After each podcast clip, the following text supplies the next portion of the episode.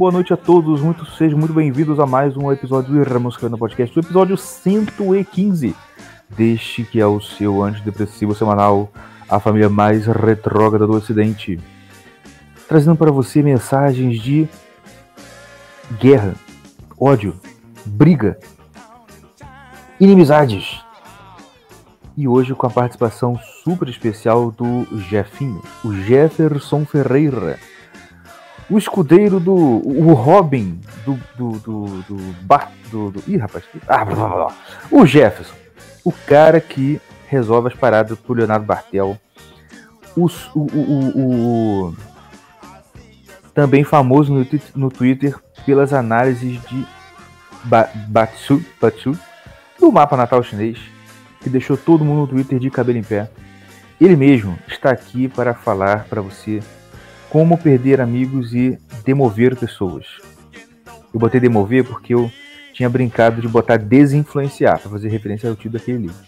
Eu falei, putz, não fica feio. Fui procurar antônimo de influenciar e apareceu isso aí. Então é isso aí. Não, e ainda esqueci, não, esqueceram de citar que eu sou aprendiz metafísico e espiritual das piadas do Marcos Monteiro. Isso já está testado Isso todos ele. nós somos. Ele... Isso aí somos é, todos então... irmãos influência espiritual aqui. Não, minha influência e... espiritual é 95% das piadas do Marcos Monteiro no Twitter. Então, assim, é, boa noite, pessoal. É um prazer estar aqui. Eu fico muito feliz com a participação. Até assim, até esta minha participação, a participação anterior do Bartel, eu gostei bastante que a gente conseguiu organizar isso, porque era algo que eu já estava planejando. Eu disse, não, vou lá falar para ele falar com os irmãos cabem lá, contar umas piadas, fazer uma, uma baguncinha. Eu teria começado antes, né? Porém, eu tive né, uns contratempos em, em julho, mas é isso. E, e, assim, gente, eu escolhi esse título. Não é assim, agora não vou botar fogo em todos os parquinhos, até porque o meu jurídico não deixa. Que no caso sou eu que fiz direito e não exerço a função. Mas Estamos eu meu... ah, mulher. É, exatamente. Amém. Eu acho que o Brasil é metade um jurídico que não exerce a profissão. Não, os caras chegam ali. Agora eu estou fazendo direito, eu conheço as leis, não sei o que lá. Hum. E você chega no último semestre e fala, cara, eu não quero saber dessa merda. Como que pode? Exatamente. É assim mesmo. É, eu tenho um amigo meu que ele fala que o direito, né, a advocacia é uma, um trabalho de macumba. Que você vai lá, você mexe em umas palavras lá e você muda a vida de uma pessoa e você nem sabe direito, entendeu? Caraca, verdade, bicho. Bruxaria, sortilégio. É, sortilégio. E falando de bruxaria e desses assuntos, nossa, vai passar um carro mesmo aqui, cara. Cara, morar no interior é foda. Tipo, você tá aqui conversando, aí de vez em quando passa o carro do ovo, passa não sei o que lá, e você fica, cara. tipo, uhum. por que agora, entendeu? De todo dia, de todo momento. Mas, pelo visto, era só um bêbado que não chegou aqui. Então, não, assim, nem, nem é... deu pra ouvir. Foi é, então. Eu pensei que deu. É, então, assim, o assunto de hoje é, ele é um problema de, de, algumas coisas que eu fui presenciando no, no decorrer dos estudos. Assim, pra vocês terem uma noção, eu conheci o Olavo em 2014. É, então assim, eu sou real, relativamente um aluno novo. Se você colocar dentro do limite de um, de um escopo de uma vida de estudos, né? As pessoas geralmente têm ali 15, né? Alguns fazem adversário de 20 anos de vida intelectual, né? Nossa. Eu tenho 8 só, entendeu? então, assim, eu tô, como se diz, termina, após o engatinhamento, né? Você, dentro da cosmovisão uhum. chinesa, você tem ali o nascimento, o banho após o nascimento e a infância. Então, isso na infância da vida dos estudos. Você pegar dentro de uma concepção maior de tempo. Uhum. Mas mesmo estando na infância, eu presenciei algumas coisas que notaram, vieram aos olhos e você pensa, cara, por que as pessoas estão fazendo isso? Entendeu? E uma delas foi o número de sociopata mesmo, no meio, no meio de estudos. Ou seja, a, assumindo funções às vezes mais elevadas, às vezes funções mais baixas, mas sempre mais ou menos por ali. E eu vi que esse é um tema que as pessoas não tratam. Todo mundo fala de problemas da vida de estudo, todo mundo fala de várias outras questões, mas ninguém chega no ponto e, cara, tá bom, e qual que é a qualidade humana dessas pessoas que estão ali? Evidente, hum. eu não vou chegar aqui, ah, fulano é isso, fulano é aquilo. Eu vou evitar, porque algumas informações uh, eu soube no decorrer do, dos estudos, né? E envolve muitas pessoas, então assim, não vou chegar aí, falar fulano, ciclano, beltrano, etc. E até o propósito não é este, né? O propósito é, peraí, como a gente tem uma noção desse problema. Primeiro, assim, gente se informar acerca do problema, depois as ramificações desse problema, e assim, por fim, as causas, né, os problemas que advêm disso. Então, assim, o primeiro ponto, quando a gente vai falar desse assunto, eu, eu gosto bastante de um autor chamado Neil Postman. Não sei se vocês conhecem, já ouviu falar. Não, isso não. É, é um autor, se eu não me engano, eu não sei se ele era sociólogo. Sei que ele, ele escreveu um livro, Amusing Yourself to Death, né? É, Distraindo Nós Mesmos para a Morte. Uhum. Um livro maravilhoso. Se eu não me engano, foi escrito por ele e publicado pelo filho porque ele morreu antes de, se eu não me engano, acho que foi antes de, ele fez os manuscritos, mas antes de terminar de compilar a obra. E assim, Sim. a obra do Neil Postman é maravilhosa. Principalmente num capítulo que ele diz que o meio é uma metáfora.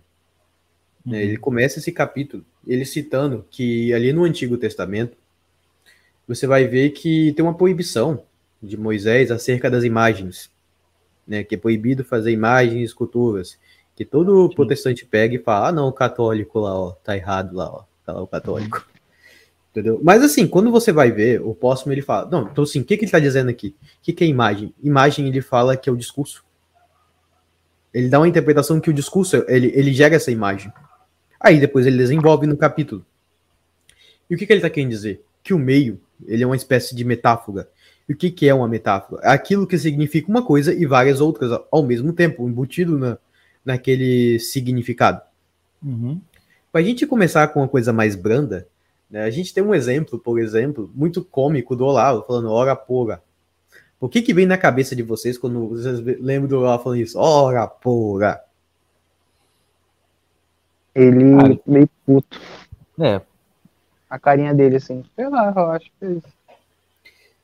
Sim, ele meio puto, mas se você pensar sutilmente, assim, cara. Vamos lá. Ele tá, assim, tem ele puto, mas é ele puto contra quem? Contra a esquerda? Contra a burrice? Ah, contra não sei o que lá? Contra, é, contra algum intelectualzinho. Geralmente é assim, de pessoal que se paga de gostoso, né? Coisa assim. Sim, então quer dizer. Esquerda, né? Também. É, ou, ou, ou, mais, mais claro, né? O Olavo tem razão. Você vê que o Olavo tem razão, tem desde falar que o Olavo tem realmente razão, a, a toda uma concepção filosófica do Olavo, e, toda, e tudo aquilo que ele falava. Ou seja. Nossa, tem um barulho. Alguém tá com barulho aí. Sou eu, será? acho que é o Tião aqui que tá vibrando ele. É, então. Peraí, peraí. É, os espíritos malditos ali estavam. É, Era eu mesmo? É, era você. Tava atacando no seu microfone. Tá carregado aqui o lugar. então, o que, que acontece? O meio ele é uma metáfora. Então, essa questão do Olavo é bem interessante. Você vê que o Olavo tem razão. Eles foram lá nas manifestações do Bolsonaro e ele, ah, Olavo tem razão, Olavo tem razão. Ou seja, você, vocês conseguem ver que no significado dessa frase, né? Olavo tem razão. Tem um conjunto de significados sobre a direita, sobre a luta contra o socialismo, contra não sei o que lá. E uhum. as pessoas agregaram significados naquilo. Sim. Entendeu? Uma então, isso é o que, Sim, isso é o que o Neil Postman fala, que o meio é uma metáfora. Então, as frases, né, os slogans, a, a, até mesmo o visual, ele tem um significado e tudo aquilo que lhe é agregado. Uhum. Então, assim, esse, esse é o problema que o Neil Postman vai falar de fazer as imagens. Porque em um momento você vai criar aquela coisa que o Bruno Tolentino comentou de mundo como ideia e mundo como tal. Né? O mundo como tal é o que? É a realidade. O mundo como ideia é aquele mundo que é feito a partir do discurso. Então, quando vou, na medida em que a gente vai desenvolvendo a linguagem, uh, não é sem razão que eu coloquei o Hermes. Mentira, eu fui colocar uma foto aqui e eu não achei nenhuma. Eu achei tipo uma foto perdida no meu, no meu computador. Ah, o Hermes. É, eu ia colocar o rato, né? Pra tipo, colocar aqui a harmonia do, do Bazi, né? Mas vai o Hermes. Mas agora tudo faz sentido. É, não. Pra você ver, né? Pré-requisito para participar do Mosca Caverna é sinceridade. O cara podia pagar de gostoso agora. De, olha, tudo é. aqui tem uma intenção, né?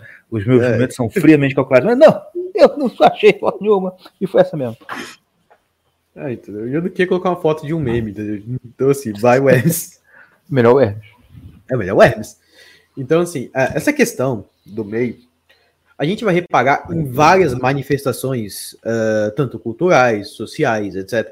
Você vê, por exemplo, o Black Lives Matter, né? As vidas negras importam. Você vê que criou toda uma cosmovisão, tipo de visão ali a respeito sobre os policiais matando negros nos Estados Unidos e tudo mais. Ou seja, você, como que se diz, vamos colocar na linguagem mais esotérica, você que cria uma egrégora, um conjunto de significados. Ou, quando, ou, quando, você vai falar na, na linha do Padre Perger, né? Você cria demônios geracionais ali. Ele, ele cita mais ou menos isso. Você cria essa espécie de demônios. Que, ou seja, que é quase é mais ou menos um conjunto de significados que é agregado àquilo e agrega no consciente coletivo, vamos colocar assim. Né? Eu sei, eu fui lá para o Jung, mas né, só para exemplificar. Porque, né, uhum. quando eu falo Jung, a mão chega até a tremer aqui da macumba aqui. É, é muito energia negativa. Então, só para você ter uma ideia, né, seu Caverna, quando você fez lá a live lá, né, não assista, é, não estude astrologia com a turma da Mônica, né, lembrando um episódio memorável deste programa. Obrigado. É, é, você falou lá, não, tem questão lá dos arquétipos e tudo mais. Só para citar como exemplo, tá? Essas coisas, elas existem, tá? Por quê? Porque isso é uma metáfora. É justamente isso que o Neil Postman está falando você cria um, um, significado daquilo e aquilo que é agregado àquele significado. Então, o que as pessoas vão chamar de é, arquétipo, a parte luminosa do arquétipo e a parte sombra. Só que quando você coloca uma linguagem junguiana, que você pode ativar isso aí de maneira consciente, aí você se ferra. E esse Sim. é o problema. Entendeu? Porque é, a, dá a ideia que você tivesse controle daquilo. E a gente não tem o controle de o que, que vai ser agregado aquele significado. Justamente. A gente pode ter uma ideia, entendeu? A gente pode uhum. ter uma uhum. ideia do que vai se agregar. E também não é uma coisa assim, ah, vou fazer isso e vai ativar aquilo. Não. Essas coisas são quase que condensamentos da, da psique. Porque se vocês pensarem bem, vamos lá. O corpo, ele tem um limite determinado. Por exemplo, eu tô aqui perto de vocês, tem uma caneta e tem a outra. Opa, as duas canetas têm um limite determinado. Vocês têm um limite corpóreo determinado. Eu, por exemplo, o limite está um pouquinho maior, porque eu tô gordo. Então, assim, ele está abrangindo mais uh, o espaço. É, tamo junto, o espaço. Entendeu? Mas ainda é um limite determinado. Só que quando a gente vai falar do psiquismo, ele não é bem assim. Nós estamos se comunicando, estamos trocando ideia. Então, de algum modo, o nosso psiquismo, eles estão se conectando de algum modo. E a gente pode ver que não é conexão corporal. Vocês não estão presentes aqui fisicamente. Uhum. Entendeu? Então, o que que acontece? O, o psiquismo, ele vai ter uma natureza, né? Na, ali, quando você vai olhar as faculdades da alma, né? Você vai ter a, o intelecto paciente, o intelecto consecutivo, né? Aquele intelecto que ele vai como que condensando ao tempo, né? De modo que se, se vão se condensando e formando uma cosmovisão, e aquele que você faz um esforço ativo de, por exemplo, de estudos. Né? Eu tô aqui estudando, tô aprendendo as coisas e estou criando teorias, por exemplo, né, criando modos de explicar a realidade. Então, essas duas funções do intelecto. Então, por exemplo, a mente, ela, ela, quando a gente vai falar agora do aspecto mental, que não é o aspecto do intelecto em si, a gente vai ter um modo de raciocínio lógico, ativo, e um modo de apreensão passiva. Entendeu? E, e a gente aprende uh, de modo passivo o quê? Através de que a gente vê uma coisa, a gente tem o quê? O signo né, da coisa. A gente tem, por exemplo, a palavra, sei lá, boi. Você fala boi, você tem o signo, o, né, você tem ali a palavra, né, boi, assim, você fala call em inglês, né? Nossa, meu inglês lindo agora, né? O boi. Você tem a palavra boi, você tem o bicho boi, você tem a representação mental desse bicho, né? Que ela é muito clara pra gente. Né? A gente tá falando de boi, sei lá, eu posso imaginar um boi branco, você imagina um boi preto, o Mordecai imagina um boi marrom e assim por diante. Só que acontece quando a gente fala de algumas palavras, sei lá, justiça social, é, democracia, ela tem um conjunto de significados muito mais amplo. Você fala assim, ah, tá, me defina que é, defina que é um boi. Você chega assim, você pode chegar para mim e falar assim, cara, você é burro, tá vendo um boi ali na, na sua frente? Agora Sim. fala assim, me aponta uma democracia. Aí uhum. nego vai falar bem assim: ah, não, mas sei lá, os Estados Unidos é uma democracia. Aí eu chego assim, cara, mas ele não é democracia por causa disso. Isso aqui é o princípio da democracia, ele quebrou isso aqui. Então, logo, uh, eu vou entrar em discussão com a pessoa. Então, a definição de um boi quanto a, a, a, e a definição de democracia, por exemplo, elas não são coisas tão claras e definidas. O boi é claro e definido. A democracia, por exemplo, não. A justiça social, não. Ou seja, na medida que a gente vai falando sobre esse assunto, a gente vai fazendo o quê? Agregando significados. Ou seja, Sim. então aquela palavra, ela tem um símbolo estático, que é o que é um, que é um símbolo estático? É aquilo que é comumente agregado a ela já de modo fixo, né? Quando a gente vai pensar em ideais de democracia, sei lá, o povo escolhe, etc. Assim, é uma coisa fixa do, dessa palavra, né? Desse conjunto de significados, dessa metáfora. E existe o móvel. A gente fala assim, sei lá, Cuba é uma democracia, né? Como os que falam, ah, não, Cuba é uma democracia. A pessoa, como assim, entendeu? Então, assim, existe um sentido móvel e um sentido estático. E por que isso é importante, né? Porque, igual voltando aqui a questão do arquétipo, né? Só pra gente ter um, um ponto base aqui, o, o símbolo, ele tem, como assim, esse sentido estático e esse sentido móvel. Entendeu? Então, assim, existe o sentido, sei lá, de que a Cleópatra foi para os egípcios, e existe o sentido que a Cleópatra é vista como hoje. Isso, e se você comparar, dentro até das manifestações culturais, você pegar, por exemplo, sei lá, a Divina Comédia, quando ela estava lá, e, e, como ela é vista hoje, e, e sei lá, e quando era vista na época dos egípcios, você vai ver que existem distorções. Por quê? Porque a sociedade ela encara de um modo, então os conjuntos de aquela agregação simbólica foi feita de modo diferente. Né? Vocês estão conseguindo pegar o negócio? Porque uhum. tem sentido estático e móvel? Sim. Então, quando você tenta fazer uma aplicação disso aí, você está, ou seja, colocando esses dois sentidos nesse símbolo. E aí você não tem controle. E é por isso que eu falei que não tem controle. Né? E, e, eu tô falando isso porque o que acontece? Nós estamos numa época em que você, a gente não tem um contato físico muito grande com as pessoas. Eu tava até olhando, antes de entrar aqui na live, eu tava vendo um documentário acerca da pornografia. Pra vocês terem noção, assim, documentário eu tava vendo. É, o, sei lá, o Pornhub, esses sites aí, eles têm acesso diário maior do que a Netflix. Qual site? Entendeu? Maior do que o Twitter site de pornô. É. Ah, tá. Tem acesso maior do que o Twitter, cara. É, imagino. Imagina então, né? Então, assim, você tem um. Claro, não vou entrar na, nas considerações alquímicas e espirituais desse problema, mas só pra gente ter uma noção, uh, o contato físico ele é muito pequeno, então esse, esse mundo, como ideia, né? Que o Bruno Argentino fala, esse mundo ali, esse mundo alienado, ou que ele vai chamar de sol negro, né, que é o obscurecimento da realidade, ele é muito forte. Entendeu? Então, como as pessoas se comunicam quando o mundo real, o mundo concreto, ele está obscurecido pelo esse mundo como tal, por esse sol negro? Eles se comunicam através de discursos. Ou seja, e é a partir desses discursos que agregam um conjunto de significados que eles conduzem as pessoas do jeito que eles querem. E aí nisso é o problema do marketing. Você tem no marketing digital todo mundo querendo lançar o quê? O que, que você faz quando você vai estudar o marketing? Vai ter lá um negócio. Não, você precisa criar um bordão. Eu não sei se eles falam bordão. Tá? Faz um tempo que eu não estudo marketing.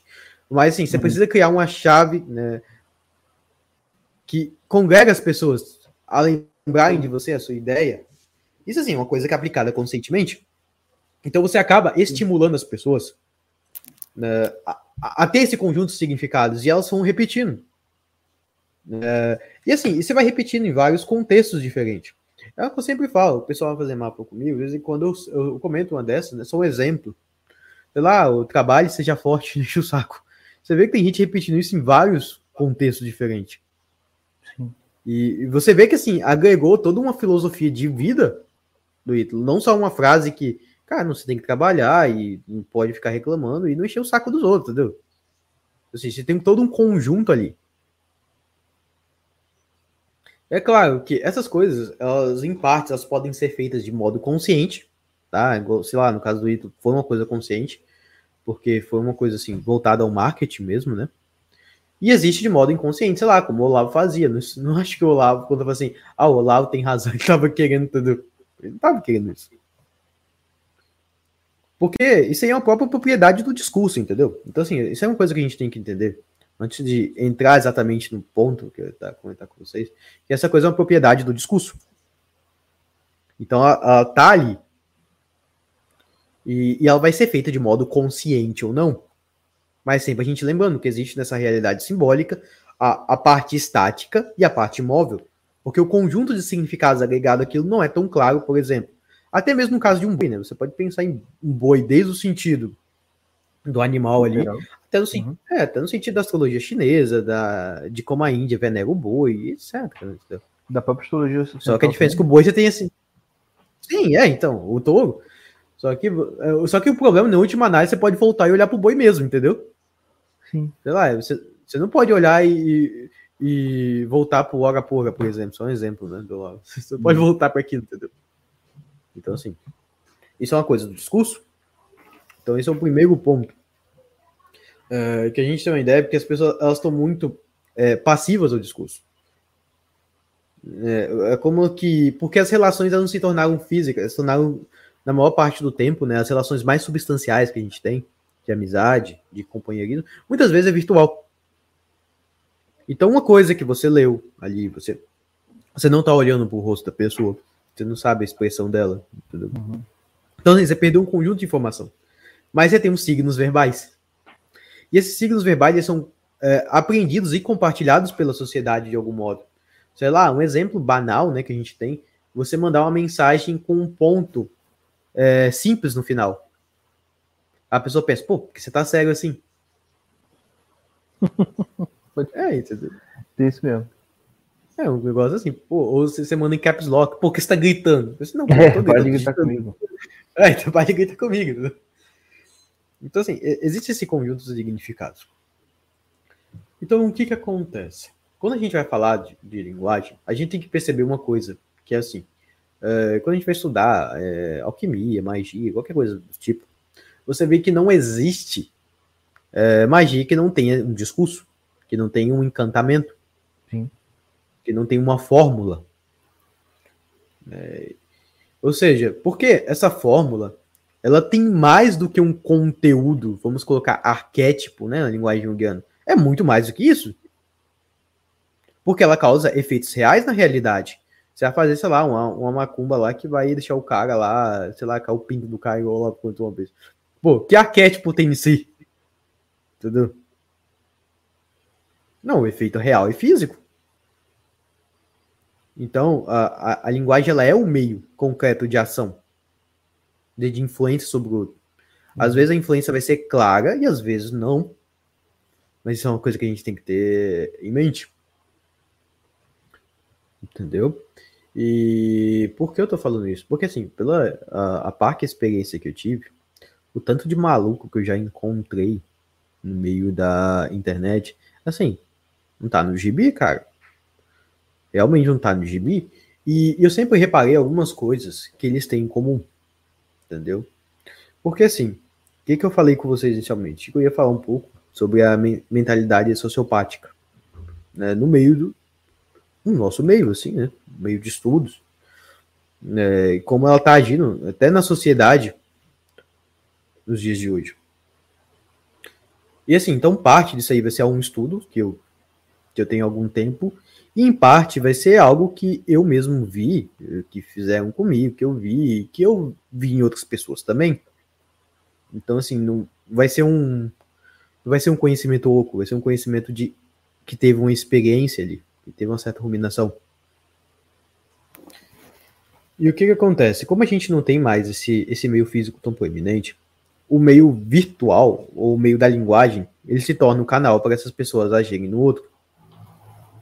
Agora pense, o cabelo. Se você fosse agir em outra pessoa, como você acha que você faria? Vamos lá, agora imagine. Ih, rapaz. Com, como eu faria? É. O que eu faria a pessoa fazer? É, pensa assim, tenta imaginar agora. Cara, tá bom, quero ferrar aquela pessoa. Ah.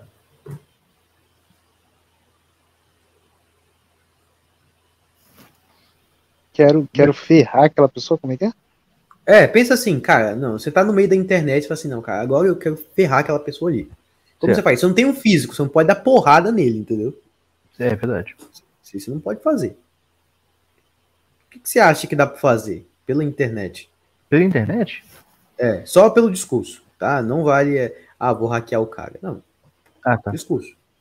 Assim, você diz com. Assim, pelo que você tá falando, né, a gente sabe que, pô. E eu, eu, eu sei que isso é real, tipo assim. Tem como você fazer alguma uma coisa no sentido de uma feitiçaria, uma macumbaria, é, com as palavras. E Sim, sim. agora. Agora, tirando essa parte, um- é. Tirando essa parte, ela pode o cara. Ah, o Paulo ele, Gustavo Paladino aí falou humilhação, hacking. Uhum.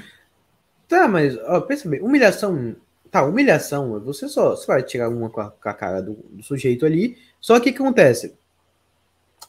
É, você não vai ter o que é mais importante. Porque assim, pensa bem, quando você vai ver as palavras do Cristo, né? Qual é o problema do mundo? O mundo, o diabo e a carne. Sim, ataque psicológico. Esse é um ponto, e aí que eu vou chegar. Você tem esses problemas, o mundo. né, o mundo você pode traduzir, né? Como as O riquezas Santana falou tecnomagia. Sim, tem. é, eu, vou, eu vou chegar nisso aí. Só que essas coisas, elas são. A gente tem que primeiro ir no, na raiz do problema. entendeu? Antes da gente pegar nesse ponto.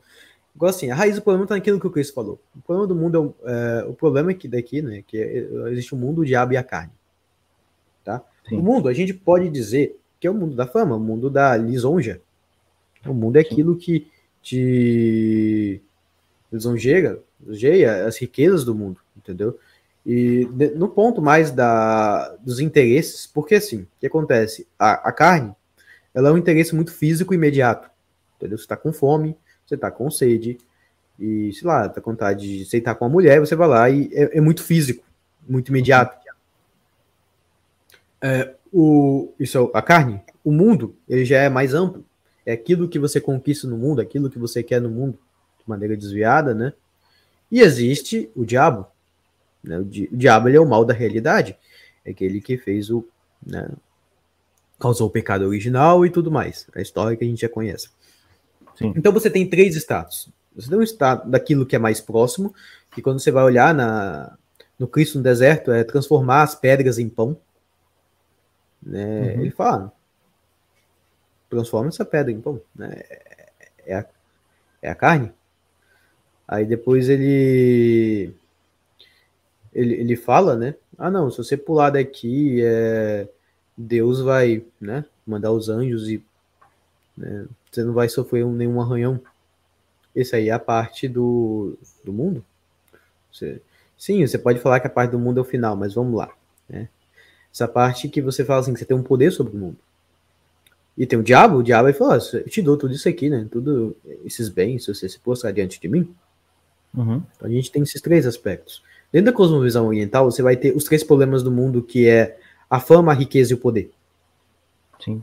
É, dentro de um mapa natal, só para vocês terem uma gnose é, chinesa um pouquinho, a fama ela vai ser a produção né, do seu mapa.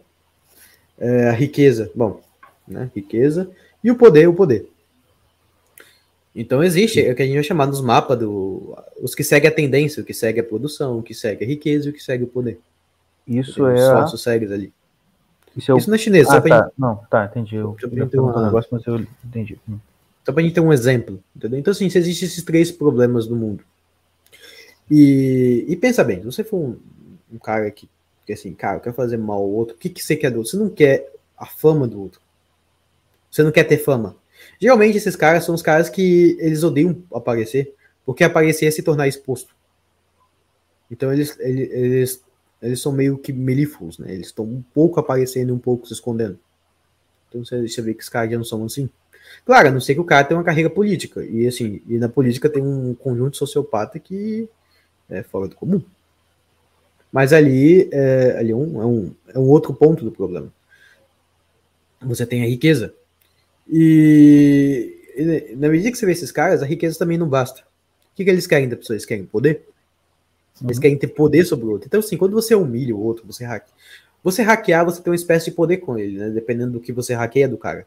Mas você É. humilhar, você mostra uma superioridade muito frugal. Você mostrou agora e depois a pessoa. Ah. Entendeu? Esquece o assunto. Então, o que que acontece? Esse é o tipo de caras que eles querem ter poder sobre os outros. Porque na medida que ele tem poder sobre os outros, eles têm uma, uma possibilidade de ação. Agora você pensa, você tem um grupo de jovens, tá? Você tem pessoas aí, uh, sei lá, na faixa aí dos 18 aos 23, 24, assim, né? O que, que você acha que um problema, sei lá, dos 18 aos 23 anos que vocês tiveram? Normal, problema humano, entendeu?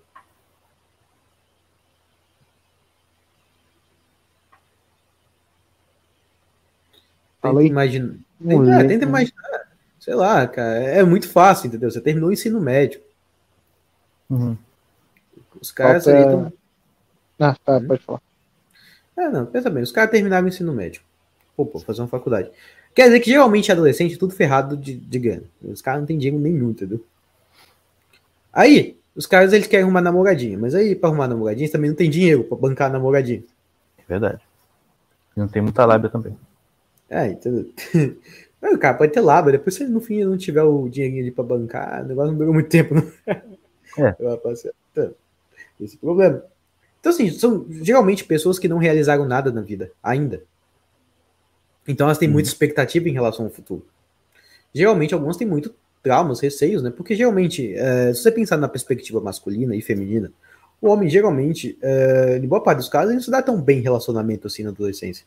Você vai falar, pô, o cara pegou um monte de mulher. É, pegou um monte de mulher, mas tá solteiro. Aham, pode crer. Eu não tenho, não tenho relacionamento fixo. A mulher, nossa, nossa, namorei um cara por cinco anos e terminou. Né, tá solteiro? Assim, é difícil você pegar um casal assim, não, cara. Ó, ponta firme, 18 anos, tá, tá casado e com filho. Por exemplo, casou, 18 anos, foi lá e ter filho rápido. É difícil você encontrar o dinheiro. Ainda mais numa no mundo onde que as pessoas prometem ganhos muito rápido. Você entra na internet, faz um. Ah, o bendito do 6 em 7, você ganha em 7 dias 100 mil reais.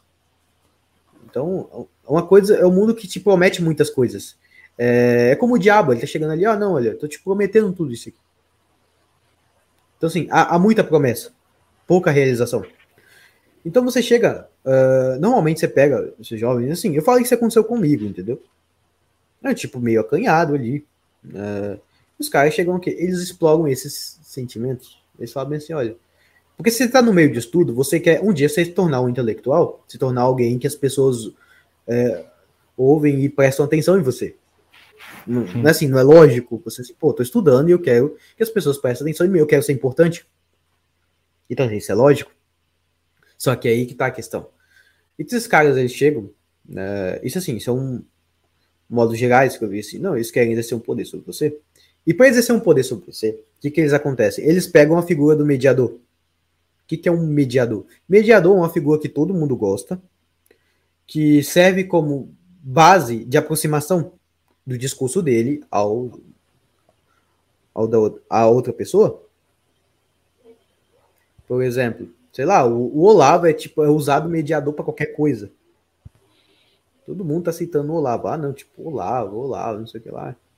E quando você vai ver na prática, eh, os caras estão usando isso para meios horríveis. Uhum. Entendeu? Porque a, a figura do mediador ela aproxima as pessoas. Você chegar assim, não, olha, eu sei lá, eu sou um aluno do Olavo de sei quantos bilhões de anos atrás, eu tenho muita influência, eu tenho não sei o que lá. Assim, eu, eu, eu, eu, for- eu sou o verdadeiro representante, assim, internamente, né? Sou o verdadeiro representante das ideias do Olavo. É, antes que o pessoal pense, não, não é indireta ao Ítalo, tá? É, Isso assim, foi você só for- o Ito falando isso, né?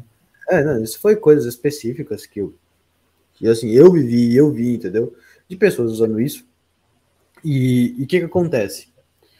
Ah, quando você fala, você, você tem uma figura de autoridade, você cria a, a sua figura de autoridade baseada num símbolo mediador, vamos colocar assim, né, numa figura mediadora, você acaba atraindo para si um centro de influência. Você acaba convergindo para si. E esse centro de influência ele vai depender da sua capacidade de discurso, de expressão, ou até mesmo do seu talento para expressar a sua pessoa. Né? Vamos colocar assim o seu marketing pessoal, que nem sempre precisa ser algo de venda, mas assim, depende da intenção que você tem em relação aos outros. Então, assim, eles criam essa figura do mediador. e eles acabam traindo as pessoas. E só que o discurso pautado no fim é o deles. Entendeu? Eu já conheci casos, assim, só pra vocês terem uma noção, dos caras que chegavam assim. Ah, não. Olha, é, tem um Olavo aqui, tem um Gugu, legal, os caras aqui, entendeu? Ponta firme. Mas vocês sabiam que Paulo tá errado? Paulo, tipo, Paulo, Paulo o apóstolo errado, entendeu? Não deveria ter Paulo no, no Novo Testamento. Os caras falam isso, entendeu? É, eu ia perguntar que Paulo que você estava falando, mas já entendi. entendeu? O Paulo, aí diz, não, tem que tirar o Paulo ali porque tá errado. Aí o cristianismo, o, catolicismo tá errado por causa disso, daquilo, daquilo, etc. Os caras começam com o discurso, te conduz até certo ponto, depois eles fazem um salto. E nesse salto, ele parece um poço de lógica e sensatez. Ah, não, obviamente. Você... Não, os caras chegam assim no nível de. Olha, simbolicamente, você pensar, tem 12 apóstolos, aí colocaram um Paulo, ficou, ficou 13, entendeu? Uhum. Aí, tipo assim, já, já, quebrou a harmonia do 12, o símbolo, não sei o que lá, etc. Né? Sendo que, assim, a interpretação cristã mais básica disso aí, você pensa assim, pô, não tem as 12 tribos de Israel, e o 13 terceiro, né, que seria o Paulo, esse representa que o Cristo veio para o mundo todo, não só para os judeus. Assim, tipo, uhum. simbolismo batido, entendeu? Mas tudo bem. Tudo bem. Aí eles começam a introduzir ideias, modos de pensamento, que não são daqueles do, do Olavo, do Google, etc. Ou seja, lembra que eu falei? O meio é uma metáfora. Né? O discurso ele, ele também é uma metáfora. Ele, ele cria essa metáfora. Então, na medida que você vai introduzindo novos significados, você vai criando uma adesão a uma nova cosmovisão, reformulada com base naquelas pessoas que foram inicialmente os seus modelos. Sim. sim. Olha, olha a safadeza da coisa. Uhum. Você não chega falando mal dos caras. Não, você chega falando bem. Cara, Gugu, olá, não, irmão, cara, irmão, ó. Tipo, aprendi com eles ali, entendeu? Quando eles eram crianças, eu tava lá no lado deles, aprendendo já, entendeu? É, é nesse nível, entendeu? Vou colocar assim. É, tanto que é, teve muitas coisas assim. Né? Não vou falar assim que a, a pessoa que fez esse caso aí é um sociopata agora, porque assim, eu não vou colocar peixe nisso aí e meu jurídico impede, né? Mas já teve casos ali, né, de pessoas que antigamente fizeram. É, isso foi para o Olavo, tá? Foi coisa assim, que tá lá no negócio do Olavo, se pesquisarem lá, os caras fazendo interpretação, é, é, aí é atolada Virgem Maria, no sentido de que, ah, não, tipo, aquilo ali é uma coisa UFO ali, aparição de Fátima, entendeu? Uhum. Tipo, não foi real, it's not real, né? Foi um UFO lá, entendeu? Foi o ET Bilu, entendeu? Chegou lá, fez o holograma de Fátima e falou: busquem conhecimento. Aí o pessoal achou que era um milagre e sumiu, entendeu? Foi o ET Bilu. É, Mas, sempre, é... Assim, sempre, sempre acaba caindo no, no na, na, hipótese alienígena. Incrível. Não, e sabe por que isso acontece? Vamos lá. Isso, isso tem um motivo, tá? É por isso que eu falei Sim. que eu queria conversar esse assunto com vocês, porque é um assunto que eu acho interessante. Espero que vocês estejam achando interessante. Porque uhum. é um assunto que eu vejo que ninguém fala, entendeu? É uma, uma, coisa assim, que tá patente e ninguém fala. Porque eles começam fazendo o quê? Eles quebram a base de uma cosmovisão tradicional. Você chega e fala que Paulo não é um apóstolo válido, cara, o que, que você faz com o cristianismo depois disso aí? É, joga fora. É, você, não, o aí o cara fala, ah, o cristianismo é o Cristo. É, tá, meu filho, mas você, tipo assim, você tá falando que a igreja católica, ortodoxa e, sei lá, todo mundo aí errou. Você tem a interpretação certa da coisa. Implicitamente, uhum. esse é o discurso. Ele precisa falar que eu tenho a interpretação certa, mas ele cria, entendeu? Ele cria essa. É, ele deixa isso como a única opção viável. Né? É, igual já viu. O pessoal assim, não, é tipo. É, Javé não era Deus, entendeu? É tipo um, um anjo lá, um, né, que criou lá o mundo, mas não foi Deus, não, foi o Javé lá. Que, tanto que ele não era um anjo muito legal, porque ele ficava trolando Moisés. Sério, os caras falam, assim, tô falando mais de zoeira, mas a, a tese era essa, entendeu? Tipo, não, Moisés foi, tô trollado, foi trollado lá. Ah, eu já ouvi, a gente, né, uma época atrás teve uma discussão no Twitter com um cara tava falando que a estrela que guiou. Lembra disso, Tião? Que a estrela que, a estrela que guiou os reis magos para Jesus era, era o diabo. Era o diabo? É o quê? O diabo, é, é, é, o diabo guiou hoje. É, ué. Que isso? O diabo, Tu lembra não, rapaz? Aquele cara que era testemunho de Jeová falando isso? Ah, Lembro, é, é não. verdade, lembrei. Porque ele falou com o quê? Porque, Combatendo a porque quando- astrologia e tal. É, e aí ele falou assim, não, porque como, as, como a ida dos reis magos a Jerusalém gerou o morticínio das crianças, logo quem, aquela, aquela estrela era o diabo. Ah, tá. E pior que eu fui, com- eu fui pesquisar, não era ele que estava falando, aquilo ali é a interpretação oficial do Testemunho de Jeová. Ah, não. Rapaz. Cara, não, o protestante é uma coisa pensa que não pode ficar maravilhosa, cara. Esses caras, né? Meu Deus. Os caras muito fora da curva. Cara, teve um, sabe um off-topic aqui, né? Teve um dia que eu sonhei, assim, que, tipo, João Paulo II tava ressuscitando no altar. Sério, tipo, um sonho desse nível, entendeu? Aí eu fui pesquisar na Caramba. internet.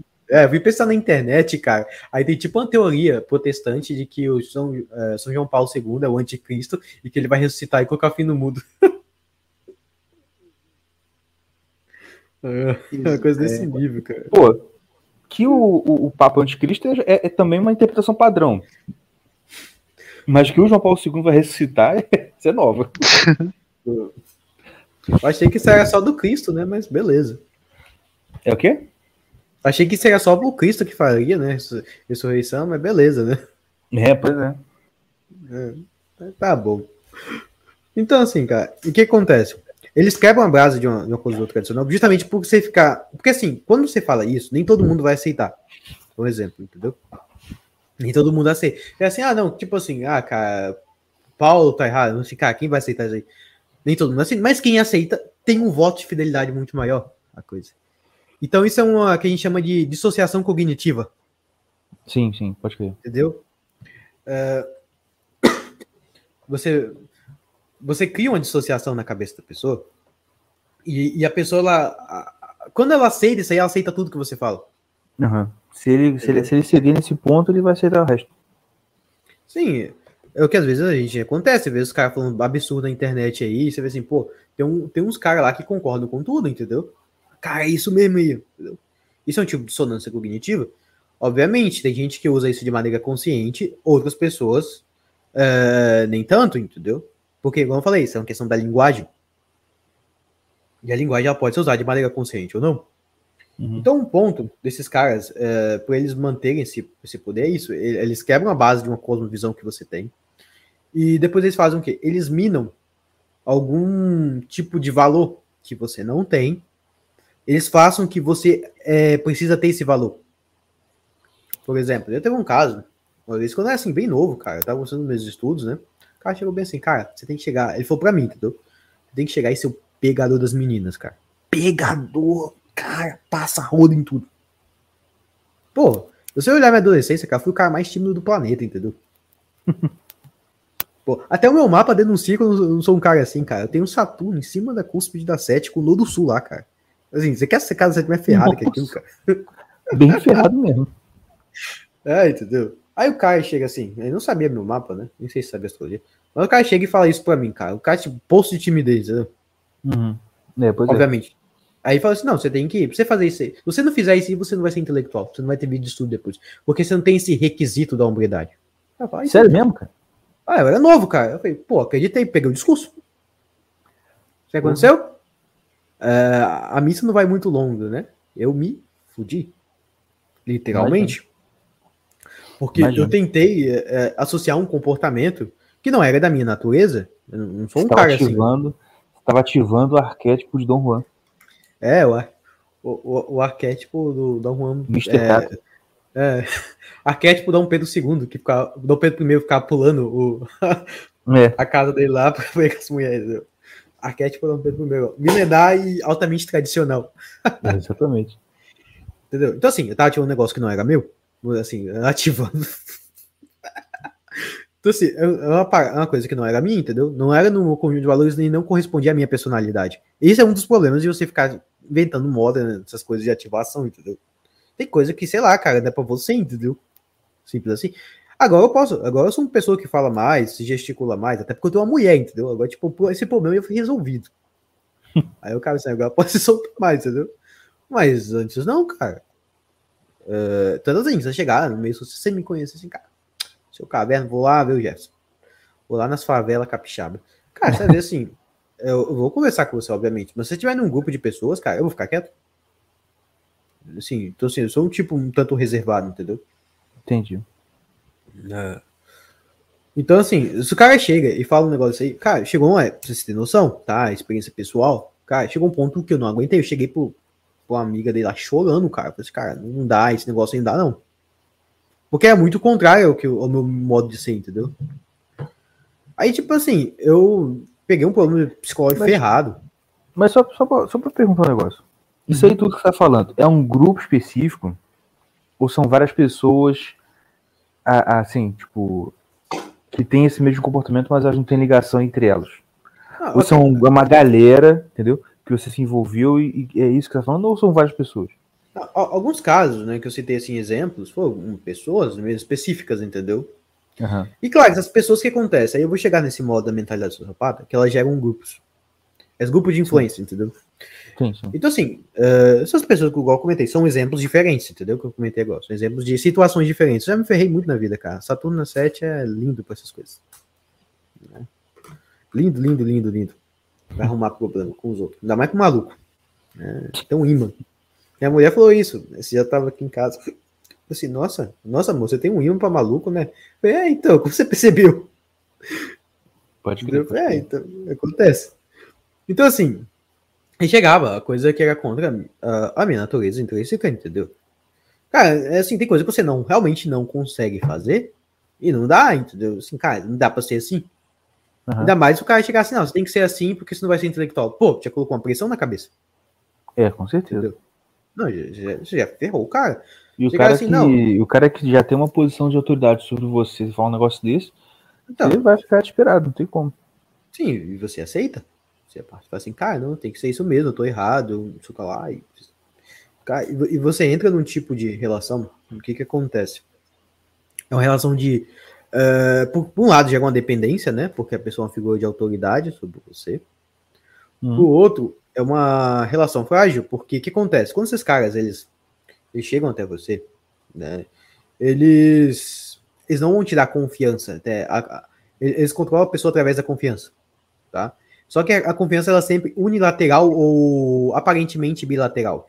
O que, que é uma aparência de bilateral? Ele, ele finge que há uma bila- bilateralidade ali, né? Ele te dá uma, uma pequena carga de confiança em alguma coisa, sei lá, que é supérflua para ele, enquanto ele te abocanha em algo maior, entendeu?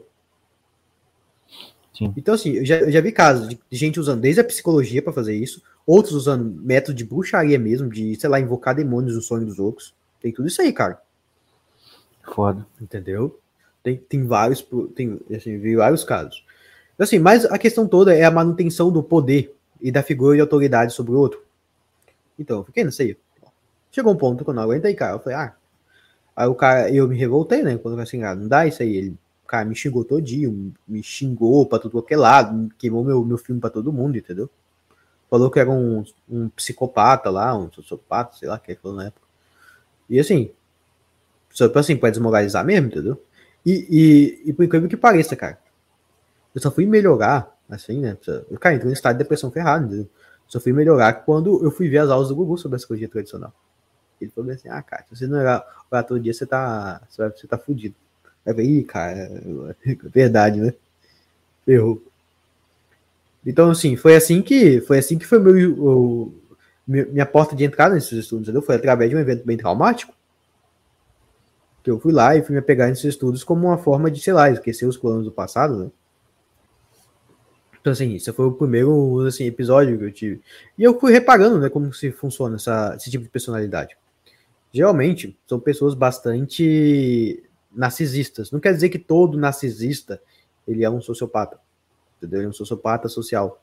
Mas quer dizer que todo, assim, nem todo na- narcisista é sociopata, mas todo sociopata é narcisista. Entendeu? Tem essa. Por quê? Porque eles têm que é, criar toda uma sensação de poder e autoridade sobre você o tempo todo. Então os meios são mais diversos, cara. Desde uma coação direta, né? a- a- até esses meios de pequenas influências, pequenas é, demonstração de confiança e, e, e cobrar uma responsabilidade a respeito disso. Mas tendo como base essas figuras mediadoras. É por isso que eu falei que existe muito isso no meio do Olavo, do Hugo, E essas Uhum. pessoas, elas têm várias posições sociais, desde posições um pouco mais abertas até posições menores, entendeu? Sim, sim. Porque aí a questão é, depende da personalidade de cada um, depende de como cada um ele tem uma necessidade de, de ter a manutenção desse poder. Entenda que no fundo ele quer ter o poder, só que alguns querem ter o poder sem se mostrar, porque se mostrar está exposto. Outros eles preferem ter uma certa exposição, né, uma exposição, como se diz, é, moderada e maquiada para conseguir certos objetivos. Só que essa questão da, da exposição é um tanto complicada, porque é o seguinte, que quando você se expõe, você tem que criar a manutenção de um personagem. É. É, é aquele tipo de cara que parece que tá tudo bem, entendeu? Então, assim, é, e- isso, isso começa não na sociopatia, isso começa no narcisismo, entendeu? Na personalidade do narcisista. Ele precisa ter essa, essa imagem retocada de si, bem, é, bem pomposa, vamos colocar assim. Entendi. você ter um exemplo. Eu vi um caso, né? Isso aí, assim, é coisa comum, né? Então, vou citar nomes, mas é coisa comum no meio do Instagram, que eu vi o caso lá do- dos caras que pediu nude das meninas. Assim, que estourou, teve um monte de problema e tudo mais. Os influenciadores que pediu nudes. Os caras ficavam lá no Instagram, era influenciador digital e, e na encoberta pediu nude das meninas tudo. Uhum. E obviamente, né, as colher dava. né? Ou seja, pagar pra trouxa, né? E assim, os caras faziam isso com um monte. Aí depois que a merda estourou lá, até o Dr. Zorzi, né? Ele tinha feito uma live lá expondo os caras. Vi até quando aí. aconteceu isso aí, né? É, já faz, faz um tempo já. Aí Doutor, quando quem que aconteceu isso aí, o Dr. Jorge, o Dr. Zorzi, que fica zoando com o Marcos, que a gente chama ele de Dr. Zorzi. Ah, o que imita o Ítalo? É, o, o copítalo do mítalo. Ai, O equilíbrio cósmico do Ítalo, né? Que copia tanta gente, tem um cara que copia ele. Não, deve ter um monte de gente que copia ele, né? Se for verdade. Não, mas foi é, engraçado que quando ele, ele, ele fez essa live, né? é, expô- os caras, vou expor os caras lá, vai expor. Né, E os caras, assim, obviamente, como eles tiveram um, re- um rechaçamento social, né? Eles criaram logo a manutenção da, da aparência. Que justamente você cria uma série de discursos, você se porta de um jeito em que, sei lá, ó, ó, pô, tô errado, entendeu? Só que, assim, igual esses casos dos nudes aí, eu, eu sabia antes do Dr. Jorge fazer a live, por exemplo, eu sabia um ano antes, que eu já vi cara desses aí pedindo nude a amiga minha, entendeu? Ah, então essa galera é pessoal famoso e que, bobear, todo mundo que já ouviu, já ouviu esses caras falando aí por aí. Ou não? Essa galera que você tá falando, que você conhece. É, cara, entendeu? Pode É, falar, rapaz. Não, Não, precisa falar cara, não, mas sua, pelo menos. sua pergunta cortou, estou curioso, cara, estou eu curioso. Não, não, mas eu não ouvi o que você falou, cortou. Cortou Ah, aqui pra mim, desculpa. pô, não ouvi o que você perguntou. Desculpa. É isso. Tá ouvindo agora? Agora, tô. Tá ouvindo? Alô? Ih, Fala. Não, eu, tô- eu perguntei se o pessoal, então, que você está falando, se é Ah. gente famosa, que provavelmente a gente conhece, ah, já viu muito no Instagram por aí. Ou. É isso que eu tô perguntando. Não necessariamente, cara, porque o que acontece? Algumas, como eu falei, algumas pessoas não são é, influenciadores, né? Outras são. E como eu falei, nem sempre um cara que tem uma personalidade um tanto narcisista vai ser um tipo sociopata social, entendeu? Porque ali Sim. você entra outros requisitos. Porque uma coisa é o, é o, é o cara ser. O que acontece? Né? O cara que ele é narcisista, ele não consegue pensar no, no lado do outro. Por exemplo, ele, ele vê assim, cara, eu fiz uma merda aqui, eu ferrei o cara aí. Ah, não.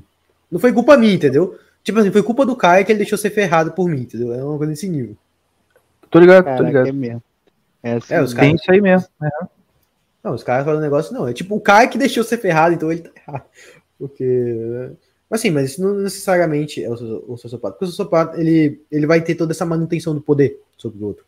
Então, o que acontece? Esse, esse conceito de sociopatia social, ele é um pouco mais amplo do que as pessoas falam. Porque as pessoas têm uma imagem muito pick blind, gourmetizada de uma sociopatia. E não é bem assim. Verdade, Entendeu? pode crer. Isso aí mesmo. Pô, pessoal acha que usar um. sociopata é o carinha de terninho, boina, fumando cigarrinho. ótimo. Não, não é, entendeu? Não, é de maneira alguma aqueles. Aquilo aí é o gourmet, cara. Você não encontra um Thomas Shelby. Assim, não se faz assim, não. Não. Você encontra, cara, esse aqui é igual o Thomas Shelby, aí é um sociopata. Você não encontra, você encontra, tipo, imítalos do Thomas Shelby, né? Imitação do Thomas Shelby. Aham. É igual, é igual acontece com o pessoal. Esse dia eu tava no supermercado, cara, com minha mulher. Passou um tombadinha, cara, que ele tava com uma pinta de bandido. Que eu falei assim, cara, se ele chegasse perto de mim, eu dar uma porrada na cara dele. Porque ele chegou com uma pinta pra cima de mim assim. E você vê que é o cara que. Cara, o moleque é uma pena. Assim, ligado. você, você quer fazer o quê, filho? Você não tem cara de. Assim, você tem, você tem umas posezinhas idiota de bandido, mas você não é um bandido. Porque um cara que é bandido mesmo não fica andando assim, entendeu? Aham. Parece que tá cagado, entendeu? Fica andando assim, mexendo tipo quadril, assim, pra ver que tá com a arma. entendeu? Cara, vai pro rio, velho. Você não, você não, você não vê os, os que é É, cara. Eu, aí. né, Sacanagem. tô afetando os caras aí. Eu fui no rio, cara, esse tempo aí, cara. Passei uns apertos lá, velho. Mas isso é história pro outro dia. Mas então, você tava falando. Não, você não encontra um, o Thomas Shelby na rua. É. Shelby. Porque, É, cara, tipo, mano, é, é que a galera tá tão carente, mano. Que eles. é, é, é, eles querem, tipo assim, crer que o, que o Thomas Shelby existe e ele é uma referência pra ele, de homem, tá ligado? Based. Tipo, mano, é, sabe quem que o pessoal vai encontrar na rua? O Clint Eastwood. Ele vai estar bebendo café de manhã, molhando a calçada, tá ligado? Ele é isso que você encontra na rua. Tá entendendo? Porque, mano, é, é- é- uma- as figuras que a gente tinha antigamente de, de um cara, tipo. É, caralho, você tava? Era um velho, tá ligado? A gente tinha muito mais referente de um cara honrado, um cara que defende os outros, um cara que não. Pô, é- é- é- a galera tá muito louca, tá ligado? Mas é o que o Jeff estava falando. É porque cada vez mais o pessoal tá fora da realidade, fora da, da, da realidade da rua, de conhecer gente real, e tá só imaginando, isso a única coisa que tem na cabeça dele são os personagens de filme, os de, de anime, ou Uhum. das séries. Então, assim, ele acha que o que ele vai encontrar na realidade é aquilo que tem na cabeça dele, isso é normal. Não, e, e é o que, tipo assim, o que E tá- o que ele vai pinta- querer ser também. Sim. É o- e o que pinta na televisão, o que pinta é, é, no, no, no que ele tá vendo ali virtualmente é o que ele acha que, que, que é, que existe, tá ligado? É, pô. Porque, tipo assim, É igual o cara Por que olha, igual o cara viciado em pornografia, que vai lá É. em casa e acha que vai rolar a mesma coisa na cama dele que ele vê na pornografia. pô. Uhum. Não, e a- não vai. é verdade, é verdade. E, e vira tudo um fingimento do cacete. Não, isso na verdade, isso na melhor das hipóteses, porque o normal é ser uma merda, constrangimento e tipo assim, porra, É. entendeu? Não rola nada. Mas pode continuar. Tomou. Mas vocês têm noção desses assuntos assim, cara? Tem gente que é tão maluca. Cara, os caras vêm fazer mapa comigo, né? De vez em quando. Eu, Fazer uma com você? É, não. Não, não, assim, os caras aí, né? Assim, os caras que chegam assim, cara. Isso, isso- Não, depois daquele, depois daquele episódio da Turma da Mônica, com certeza estão fazendo uma cumba pra mim. Pra gente. Ah, meu filho. Vai ter que se esforçar demais. vai ter que se esforçar muito pra piorar, velho.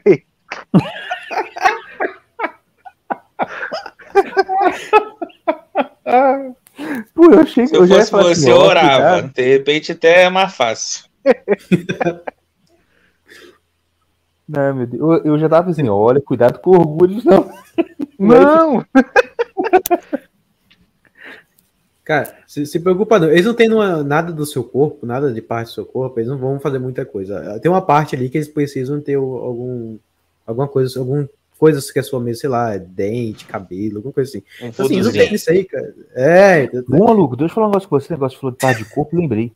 Maluco, eu tô aqui no apartamento, a gente mudou pra cá, tem, assim, foi começo do ano. Aí, pá, né, tava aqui e tal. De repente, maluco, a gente tava arrumando a. é, tem, tem um quartinho de bagunça que tinha um armário. Aí a gente, ah, bom, deixa esse armário aí, é bom pra gente organizar aqui as bagunças e tal. E eu não sabia, mas quando, quando a gente chegou, Minha esposa falou, organizou. Aí eu, beleza. Mas ela não tinha me contado, mas tinha uma caixa nesse armário que ela não, não mexeu, só botou as coisas lá em cima. Aí quando ela foi dar uma arrumada, ela falou, tira essa caixa daqui. Aí, curiosidade, né? O que, que tem essa caixa? Ah, cara, sabe o que tinha, cara? Tinha tufo de cabelo, foto, uns pertences. Ai, caralho. Aluga outra casa, cara. Lá fora disso aí, bicho. Não, tá doido. Ah, meu pai já benzeu aqui, já tá tudo certo. Por Mas isso eu que tava fora barato. Se quiser, eu te passo depois lá no privado, uma limpeza lá que você faz com isso aí. Vai feder, cara, a casa, mas depois fica top. Eu acho, que até, eu acho que até vi alguma coisa assim, mas o. Mas enfim, eu falei, que merda, cara. Aí depois a Débora foi ver, tipo, que tem um. Esse negócio, esse negócio de simpatia, né? Tipo assim, se você deixa coisa sua lá, Uhum. aí dá sorte. Uma coisa assim, eu falei assim, pô, que merda, maluco. Aí eu deixei e falei assim, pô, vou jogar isso fora. Ah, aí eu ah, não, vai que depois a mulher reclama. Eu falei, não, tá bom, eu deixei no, no, no, no banheiro do cantinho lá embaixo da garagem. Assim, tá doido? Pô, você vai no banheiro, pô, tinha que lá. Não, não é no meu, Não, não. é Assim, no- é no do, do, condomínio. Do, Ah, condomínio, tá. do, do prédio lá embaixo. Entendeu? Só pra não dizer que eu não botei no lixo. Mas sinistro, né? Tu imagina? Porra. Cara, desde que eu tô, eu tô fazendo uns estudos de Feng Shui aí, cara, esse negócio aí é problema, bicho. Problema. Porque é aquilo que eu falei, cara, só pra. Depois eu volto no ponto, né? Porque o psiquismo, entendeu? Ele não é material. Aham. Ele tem algo material, obviamente, porque a, a psique, ela, é- ela é formada o quê? De um conteúdo físico, né? Pela a experiência, o que você aprende do mundo, né? Assim, ele gera um conteúdo psíquico e ele também tem um conteúdo que é mais sutil. Então, você tem um mundo é, físico, você tem esse mundo intermediário e tem o mundo do espírito. Essas três coisas afetam.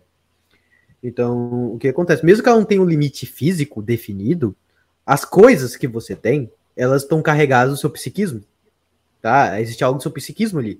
Então, assim, se os caras fizeram alguma macumba aí, cara, nesse negócio aí, esse negócio ficou aí, entendeu? Porque o ambiente ele é afetado por isso aí. Tanto que é um Tá fundamento do Feng Shui, cara. Você não, você não aluga a casa que já foi abatedouro, você não aluga a casa que é perto do cemitério, tem um monte de regra, cara. Onde teve divórcio muito grave. Então, o principal, ainda mais macumba, cara. Não, não é macumba, não, fica calmo. É. Então, assim, só pra. Né, você tem uns princípios do Feng Shui. Então, assim, é só pra. Poxa, Gente, posso tirar uma dúvida? Posso tirar uma dúvida Pode? acessória? Pode. Cara, falar. desculpa, não é zoeira não, tá? Tá. Mas por que, que você fala Feng Shui e não Feng Shui? Igual o pessoal fala. Porque eu sou alternativo, né? Porque eu, eu- como, eu faço com o Justo. Akira, o Akira fala Feng Shui. Aí eu fiquei no Feng Ah, o Shui. Akira fala Feng Shui? É. Ah, Aí eu tô entendi. pegando os trejeitos japoneses dele. Ah, entendi, entendi. Ah, ah, tá, deve ser da pronúncia japonesa. Eu sei lá, cara. Eu sei que ele fala Feng Shui, eu acabei pegando também. É. Então, assim, só pra a gente voltar ao ponto. Então, assim, a, a coisa que acontece nessa manutenção do poder, né? Então, assim, então, assim você vai ter o, o sociopata que vai ter essa necessidade da manutenção do poder. Às vezes vai ser explícita ou implícita. E vai ter o cara que é simplesmente um narcisista. Que ele, ele não necessariamente ele vai exercer aquilo. Mas ele vai. Por que acontece? Existe a, ah, isso é até um conceito da astrologia chinesa, que existe o poder injusto e o poder justo. O poder que é autodisciplinador, ninguém chama de poder justo. Dentro do mapa ele controla o mestre do dia. E tem um poder injusto que é o poder autoritário. Então no mapa você vai ter uma uma quantidade daquilo. E é aquilo que o pessoal estava falando. Ah, o pessoal fica me perguntando o que é sete demônios, o que é sete demônios. Sete demônios ele é, real, ele é essa, esse descontrole desse poder injusto, que dá uma personalidade violenta, de modo geral, assim, tô falando de modo geral, tá? Depende também de, dos deuses e demônios do mapa, um monte de coisa. Mas dá um certo ímpeto de violência na pessoa. É, de roupantes violentos. Então, assim, que se um cara que tem uns sete demônios, ele chega no meio militar, né, ele faz uma merda, porque ele pode acabar se tornando um cara bem piedoso. No meio social, ele só vai ter uma. Atualmente, né, como não é um cenário de guerra explícita, ele vai ter um- uns roupantes explosivos muito forte. Mas, enfim, a questão do, do poder injusto, ele existe esse poder é, autoritário. Porque, assim, existe essa questão de você, por exemplo, pensa um cara que recebe um monte de fotos de mulher bonita. Pensa como que fica o, o ego dele. Pô, eu posso ter, sei lá, a mulher que eu quiser. Uhum. Então isso gera um comportamento vicioso. Sim. Ele, ele começa assim, ele isso gera um comportamento, ele tá dando vazão a, a, a partes inferiores dele, né, do psiquismo dele. Uhum. Então isso, isso assim, tem consequências nefastas para a personalidade humana. Então assim, só é um adendo, né? Aí os caras têm esses problemas aí, depois vai um monte de mulher contando o problema da vida dela, e o cara tá lá aconselhando elas, enquanto depois chega lá, mas e aí, tem uma fotinha? Sim, é, pode ter. E, cara, eu vou te falar. Eu, não, é, eu, eu também conheci um maluco aí. Não, é, não conhecia assim, tipo de. Ah, assim, Uhum. tipo contato, né?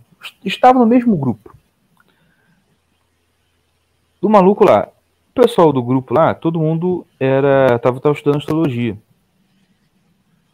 E aí, alguém falou assim: Ah, gente, o fulano e o cicrano, eles são estudantes aqui e eles falaram que vocês podem mandar para eles consultas horárias e eles vão responder porque eles querem treinar, etc e tal. Ah, bacana. E aí, maluco, eu acho que eu até falei isso já aqui. Eu via, cara, todo dia praticamente tinha. Ai, uma mulher falando lá no grupo. Ai, tive uma consulta com o fulano de tal, ele é tão atencioso, tão bacana, ele respondeu tão bem, foi uma coisa tão maravilhosa. E todas as mulheres tecendo loas e loas para os caras. Aí eu não me atentei por fato que só tinha mulher elogiando. Mas, Uhum. né, pô, todo mundo elogiando esse cara, eu vou fazer uma pergunta. Fiz uma pergunta simples, tipo, objeto perdido, sabe? Cadê tal coisa? Tal coisa sumiu aqui em casa. Ah, aí abriu o mapa. Ah, cara, não sei o que. Pá. Tava ali a tentativa. Infelizmente não, não funcionou. Mas não é isso que, eu- que, que é, é, que é o ponto. O ponto é. Os malucos me tratavam mal pra caraca, maluco. Assim, eu perguntava, demorava dois anos pra responder. Aí quando eu respondia, tipo, ah, não sei o que, tipo assim, fazer mais uma, uma pergunta. Aí que demorava mais uma mulher de ônibus pra responder. Eu assim, maluco, eu acho que eu estou entendendo qual é desses caras aqui, entendeu? E deve ser essa parada aí, cara. Tenho quase certeza que é essa parada aí. Entendeu? Rolava ali uma. Uma. Sei lá. Porque, porra, cara, os caras estavam usando o grupo lá, usando a astrologia pra conseguir. É, vocês sabem o quê? Mas, porque, cara. hum, enfim. Ah, o Davi tá perguntando se alguém elogiou ele no grupo. Não, porque você não tá nele. E eu também já não tô. Cara, Porque você merece elogio, Davi. Você, Você é merece, cara. parece. é, não palmas, o Tocantins inteiro. Pois é, Não, e, e olha que eu sou chato pra elogiar os outros, hein? Eu sou chato. é verdade. Verdade. Até hoje Cara, não sai elogiou. Não, faz. Você é o, o, o dragão favorito, viu? Obrigado. Mentira. Aí eu vou arrumar problema com os meus outros dragões. Me dá mais que a mulher do dragão. Você tem assim, tá entre os dragões favoritos, tá? Tá bom. O Jô Soares da Gnososfera brasileira. E, e até desse grupo aqui a gente tá formando uma tríade, viu? Ó, eu, eu e o Mordecai iam andar tão bem, ó. Ó, cavalo, rato. Não, dá, não se dá bem? Tenho oposição ali, ó. É, Ah, oposi... tá. não, você na chinesa tem oposição, pô. Qual a no- no diferença? per- oposto. Pergunta aqui. Qual a diferença de oposição para inimizade secreta? Cara, o que, que acontece? Ah, dentro da. Tanto como no ocidental, né? Oposição o quê? Estão de lados opostos. Então, quando você vai pegar um mapa, você vai ver, por Hum. exemplo, os animais que representam a infância. O que, que é infância? É o início de uma qualidade, o que iam chamar, por exemplo, no ocidental de signo cardinal. Isso. É, você vai ter, por exemplo, o, o tigre, a cobra, o macaco e. O tigre, cobra, macaco e porco.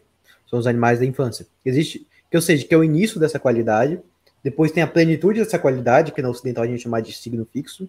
Tá? Então, assim, o animal da infância e o animal da plenitude. A plenitude é o rato, o coelho, o cavalo e o galo. Então, por exemplo, Pô, então o rato-. É a tumba, o acúmulo. A tumba? Que é- Porra. que é, que é o boi, o dragão, a cabra e o cão. Então, por exemplo, entre o cavalo e o rato, há uma que a gente chama de oposição, por quê? Porque o cavalo, ele está ele, representado né, nas quatro direções do espaço, ele está na direção sul. O rato está na direção norte.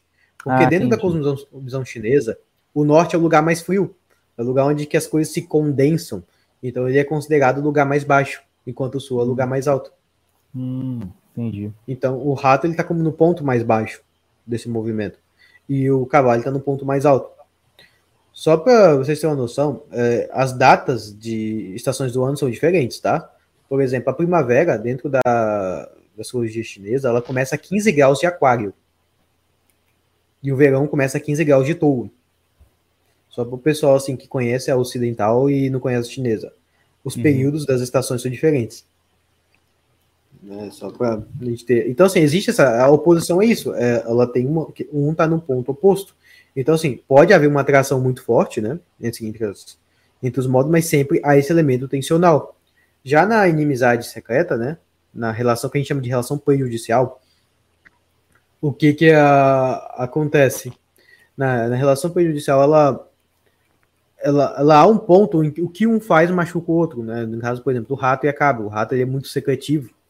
A cabra, ela, ela, ela pede uma certa sensação de. Ela pede uma certa sinceridade do outro, né? ela quer ser mais aberta, ela quer contar as coisas. Então, nesse comportamento, um acaba lesando o outro.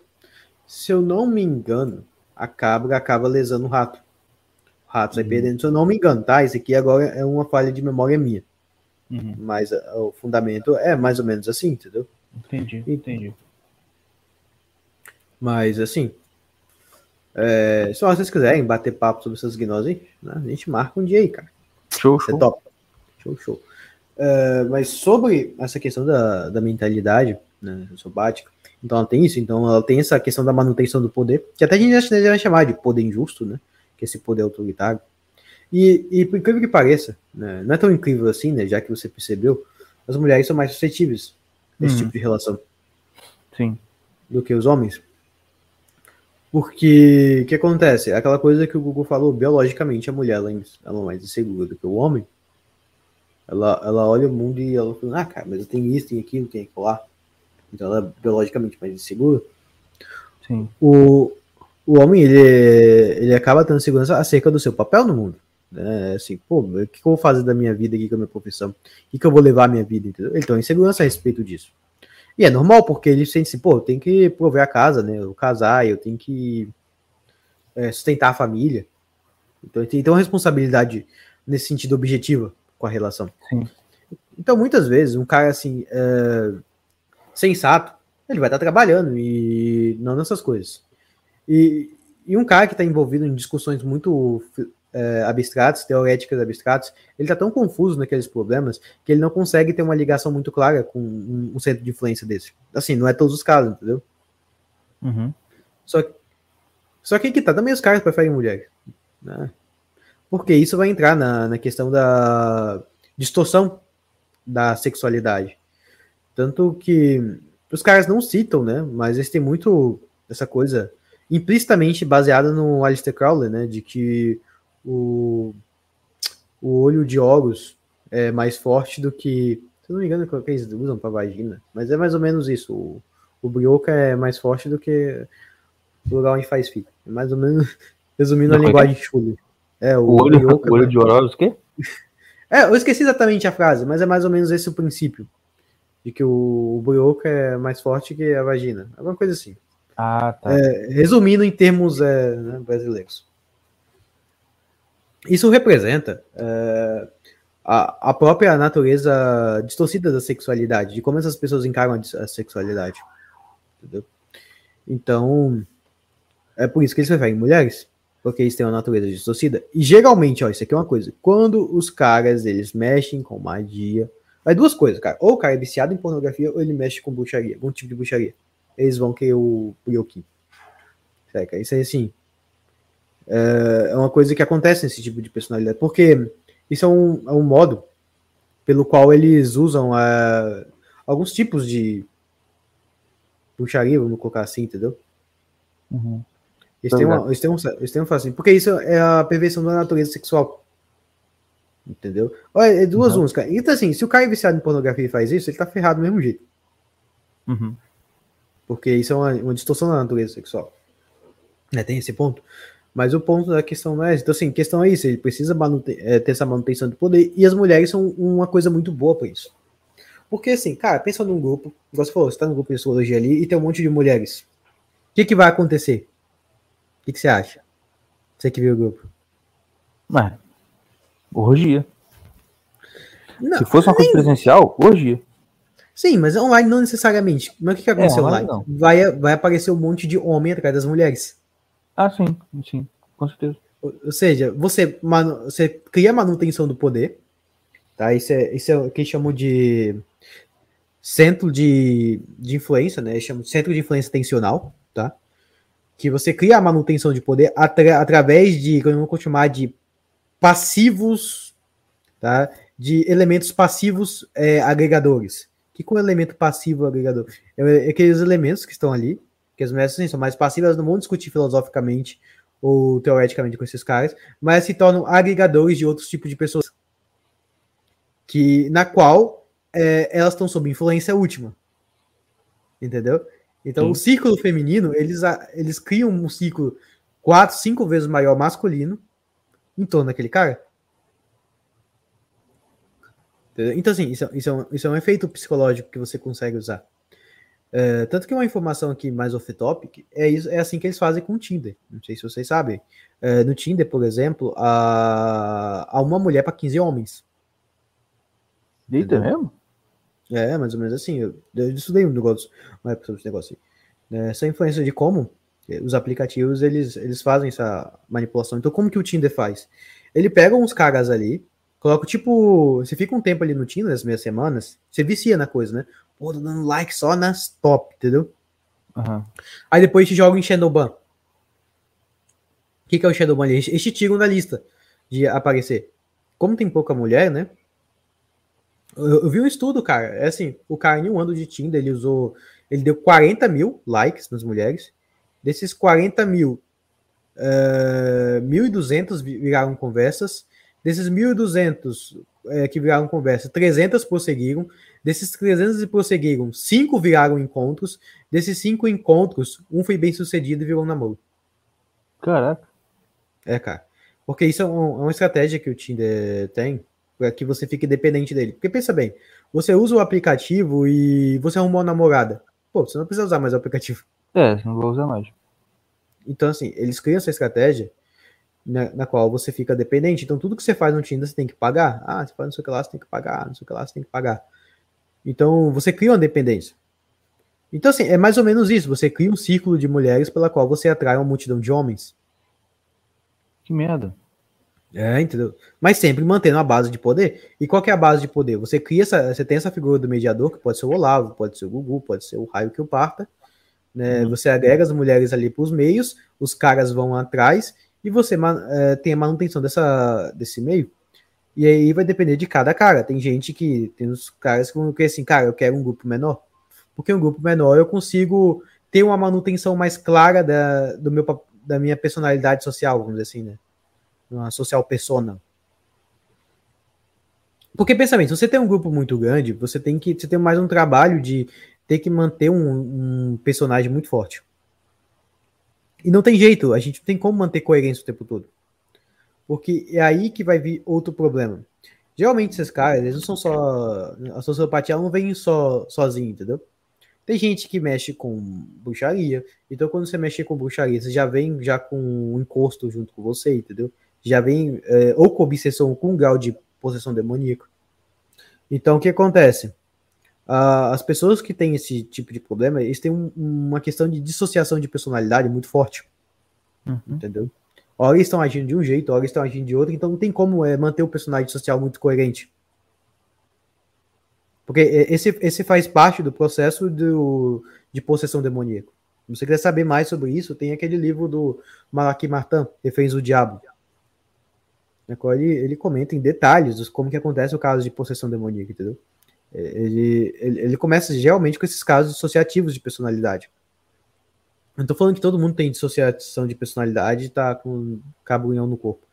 Mas Entendi. acontece isso, tanto, tanto que tem um caso lá de um cara que virou transex no meio da possessão. No meio do processo de possessão, ele decidiu que ele ia virar uma mulher lá e tá nem aí. Foi lá no ritual satânico, né? Pra Uhum. selar o cabunhão na coisa. E assim, foi um. O Mark Martin cita, foi assim, o, o exorcismo mais complicado que teve naquele livro. Uma coisa horrorosa. Mas, mas é isso. Então, assim, o processo de possessão ele, ele causa uma dissociação.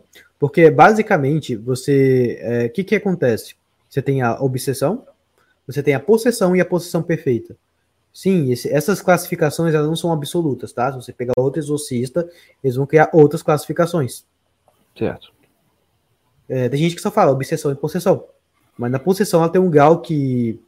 É, até um certo grau você consegue ir lá pro padre e o padre tirar o demônio do corpo. Depois de um certo grau, você já não consegue, entendeu? Chamado da possessão perfeita. O que, que acontece? É um, é um processo de em que o demônio ele tenta tomar a sua vontade. Então ele vai te colocando em vícios, né? Esses vícios, o que, que acontece? Quando você entra nesse tipo de, de esquema, a, a, a sua o seu senso moral ele começa a ser primeiro o que ele acontece ele começa a ser relativizado nessa relativização você cria uma certa obtusidade. Porque assim, primeiro você cria um senso moral relativo. Assim, ah, não, cara, tem uma regra moral. Ah, mas nesse caso aqui eu posso quebrar. Naquele ali eu posso quebrar. Não sei o que lá. Você começa uhum. a criar a relativização dessa regra moral. Tá? Chega um tempo em que essa relativização ela cria uma obtusidade. O que, que é uma obtusidade? Você já para de captar a regra moral. Ela não se torna mais compreensível para você, a regra moral. Uhum. Então ela, ela começa assim. É, sei lá, é o que acontece, né? A gente citou o exemplo da pornografia mais cedo, sei lá, o cara tá lá na masturbação, entendeu? Ele começa relativizando, ah, cara, dessa vez aqui eu tô, né, tô triste, não sei o que lá, e vai. Né, uhum. Situação pornografia. Depois chega um ponto em que ele já não vê mais problema naquilo. Então, uhum. é, é, essa relativização moral ela gera uma obtusidade. Sim. Entendeu? E essa obtusidade, ela não afeta só a, a pessoa naquele ato, mas ela afeta a pessoa como um todo. A pessoa realmente fica mais burra. Sim, sim. Entendeu? A obtusidade, ela. Porque, é... Porque assim, a inteligência ela, ela, é coerente. Se você tem uma parte na sua, no seu ser em que, onde você consistentemente você não usa a inteligência, o resto ele fica afetado. E vai atrofiar, mais ou menos igual o músculo, né? Vai atrofiar. Sim, exatamente porque a questão da inteligência é isso. Um, assim, que que acontece? A inteligência ela, ela capta as coisas, você querendo ou não. Você assim, tem, tem, tem coisa que você não quer entender e você entende. É, Só que chega um, um ponto é você captar com a inteligência, outro ponto é você discernir com o senso moral, entendeu? Então, assim, o processo de discernimento, ele não é o mesmo processo da inteligência. Se você paga o processo de discernimento, você impede que a inteligência capta o, capte o núcleo da coisa entendeu? Então a, a coisa não, assim, não afeta a inteligência diretamente, mas ela afeta essa capacidade de discernimento, de você compreender a situação, entendeu? Então o, o, o, ponto é esse. Então, assim, essa relativização vai gerar um, um ponto, obtusidade. Depois desse ponto da obtusidade, ela gera uma a, abertura, a, a, ou que a gente vai chamar de quebra de senso moral. Então, assim, essa obtusidade, ela quebra o senso moral por completo. E quando ela quebra o senso moral por completo, ela aceita qualquer coisa. Entendeu? E, e nessa quebra do senso moral, e é aí que ele vai atacar a vontade. Então, a, a, no processo da possessão, ele está o tempo todo tentando quebrar esse senso moral para que ele chegue na vontade. E ele vá, assim, claro, a vontade. No, a, ele não consegue tirar a vontade de modo assim, espontâneo. É um processo lento e dissociativo. Então, porque assim, cara, o senso moral, pensa bem, você aprendeu dos seus pais, você demorou, sei lá, 20, 30 anos, só um exemplo, para ter esse senso moral estabelecido em você. Ou seja, assim, você cresceu a vida toda, você vê toda a sociedade tendo esse senso moral, você vê como valores a vida toda isso aí. Então não é fácil você quebrar ele, entendeu? Relativizar por completo. É por isso que o movimento esquerdista ele começa relativizando o senso moral. Uhum. Mas é um processo lento. Geralmente, numa personalidade uh, medianamente doente, né? Seja um cara apenas maluco da, das ideias, meio biluteteia, uh, o problema em si ele, ele vai para os filhos, não para a pessoa. Chega um ponto em que o processo ele é tão lento e que a pessoa envelhece e, e, a, e a mente dela, né? A psique dela se cristaliza em certas formas. Aí ela não consegue mudar mais. Esse processo ele acontece ali na maturidade que a gente chamar mais ou menos em, em torno ali dos 36 ou 50 anos. A, a, a psique dele começa a cristalizar certas, certas visões de mundo. Ele fala do processo de cristalização. Certo. Então você vai ver, por exemplo, aquela velha guarda esquerdista, né? Dos caras ali que eles não mudam de ideia por nada, entendeu? Aham. Mas, mas você vê que o senso moral deles sobre algumas coisas não é tão distorcido quanto um jovem aí pós-moderno, né? Moderno. Não binário. Não, isso aí já são os estragados total, que não tem serventia nem pro movimento deles, né? Sim, mas vai piorar, cara. Entendeu? Isso, aí, isso ainda não é o pior. Porque Pô, tem essas coisas. piorar, ainda- cara? Tem, cara. O diabo aí, cara. Você vê que o ciclo do inferno é muito grande, cara. Quando é Divina Comédia lá. É Deve demorar um tempinho pra passar um negócio. Por quê? Porque é, com esses caras eles ainda não são cristalizados. Porque os pais deles vieram de modelos de famílias tradicionais. É, todo, assim, ele tem todo um arcabouço, o que tá de fundo dele, de experiência, um modelo tradicional de vida, vamos colocar assim, entre aspas, tá? Entre muitas aspas, tradicional. Então o que acontece? Eles, vamos dizer assim, entre muitas aspas, eles vão ter preconceitos ainda. Mesmo que eles, que eles não conseguem tirar de maneira tão fácil. Mas os filhos deles, os netos deles, aí ferrou. Entendeu? Esses aí Uhum. ferraram, eles vão realmente pegar aquilo ali como algo primário. Né? É, é a criança que cresce falando menina, entendeu? Eu não sou menina, eu sou menina. É, pode crer. Porque, claro, ainda vai ter um pouco de resistência, porque a sociedade, ela ainda tem um modelo, por mais que tenha esses problemas, ainda tem um modelo tradicional, entendeu? Nesse sentido, entre muitas aspas. Ainda tem um certo modelo assim, o homem se casa com a mulher, ele tem todo um negócio ainda, entendeu? Mais ou menos funcionando, mas tá ali.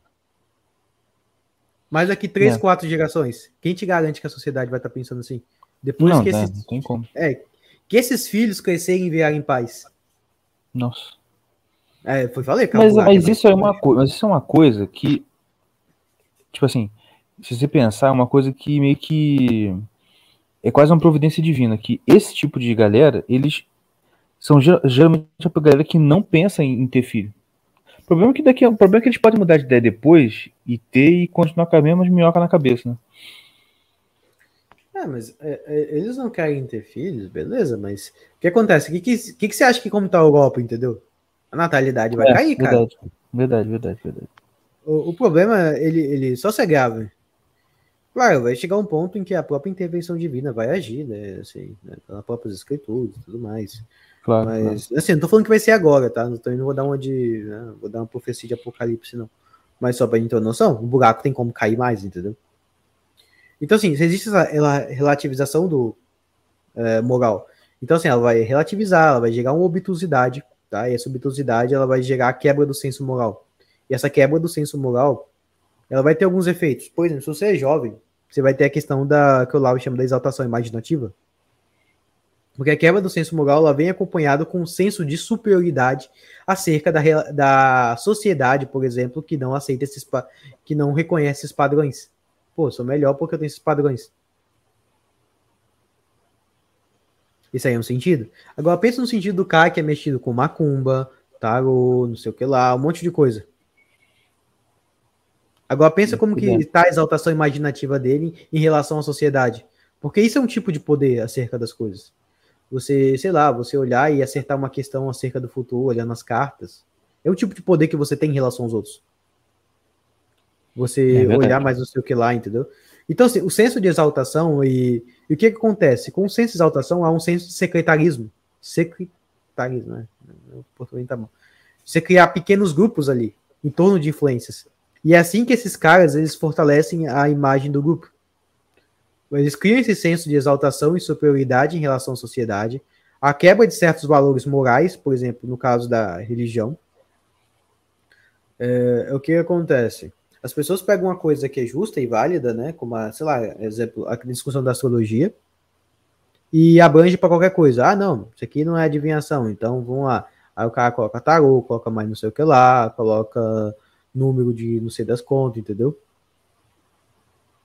O cara vai. Uhum. Ele, ele, ele, ele abre essa, essa, essa linha do conceito. Certo. E assim, e de coisas que você não tem noção de onde vieram. Uma coisa, por exemplo, sei lá, eu pegar uma tradição chinesa, né? Estudo Uhum. assim, e, pô, tá, não tem lá no catecismo, não abrir um, um basinho, entendeu? Assim, é base, não tem nada assim no catecismo, mas assim, por lógica você se enquadra no mesmo sentido da ocidental. tudo bem? Sim. Uma coisa é você pegar um tipo de estudo que tem uma base tradicional, assim, de, sei lá, 5 mil anos, atestada e, e documentada claramente, entendeu? Desde, assim, ah, no Império Han, no Império não sei o que lá, foi usado isso aqui, isso aqui, desse, desse, desse modo.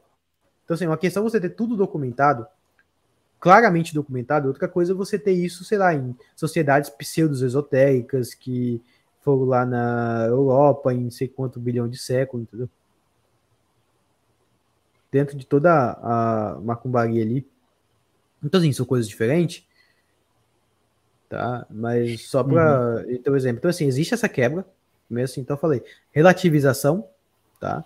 Você chega num ponto assim que os caras chegam, não, tem um negócio do Olavo e do Google aqui, mas sei lá, o Google errou nesse ponto aqui. Só um exemplo, tá? Ah, aí os caras chegam, ah, então ele é bom, o Google, mas tem esses pontos que ele errou. Tá ligado? Eu não tô falando assim que relativizar o Google vai gerar obtusidade. Não, claro, é. Sim, eu tô falando assim que é, como a pessoa tenta fazer essa manutenção do poder, né? Essa, essa, criar essa imagem, esse poder através de um mediador, isso vai se dar em grupos sectários, tá? Esses grupos vai ter o quê? As figuras de máxima influência, que é o sujeito, as figuras secundárias que agem no grupo, né? Aquelas que estão mais alinhadas àquele objetivo ideal, que é proposto pelo idealizador, e existem as secundárias que estão ali. Então, nessas secundárias, existem as que estão mais comprometidas e menos comprometidas. Algumas desses grupos vão estar, sei lá, por causa de mulher, por causa de não sei o quê, e outros vão estar por interesses é, comuns àquela pessoa. Entendeu? Tô ligado. Então, então é, é assim que, vamos dizer, podia, o novo título lá, é assim que se forma uma seita. Pode crer, pode crer. Porque é assim, entendeu?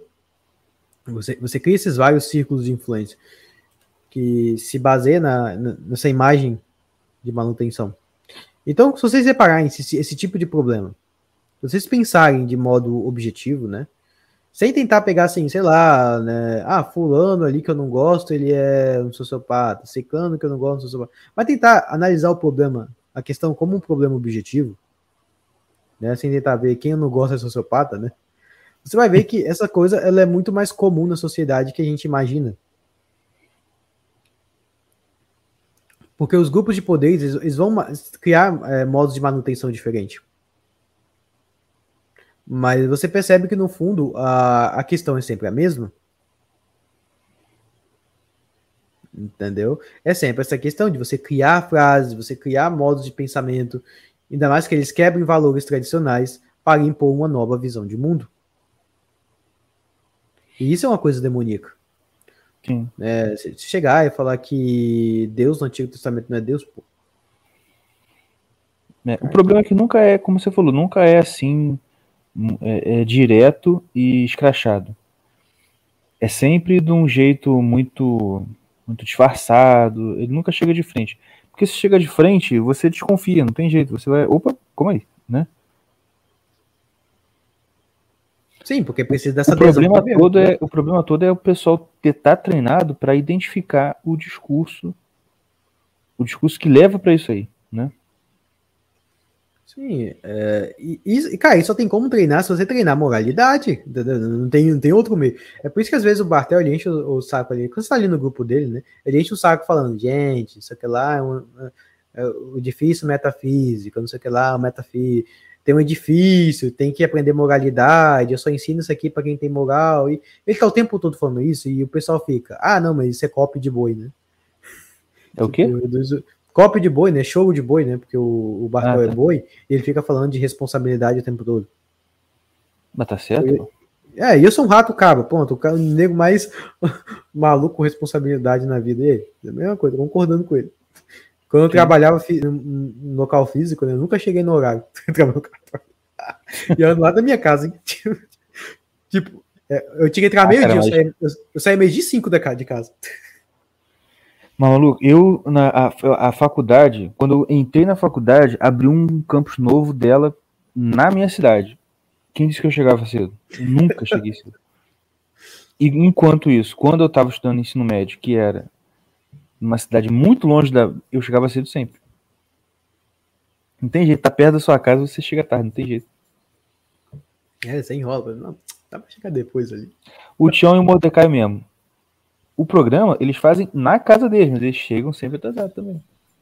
Vai, a merda. Vocês estão quietos aí, pô. Tem que provocar um pouquinho pra vocês acordar.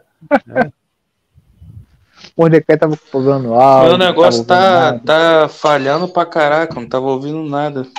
Ué, É mesmo, cara? É um tempão sem não ouvi nada. Eu fui ali. Voltou. Ah, tá. Mas que os pode caras estão ouvindo ragatanga aí, escondido.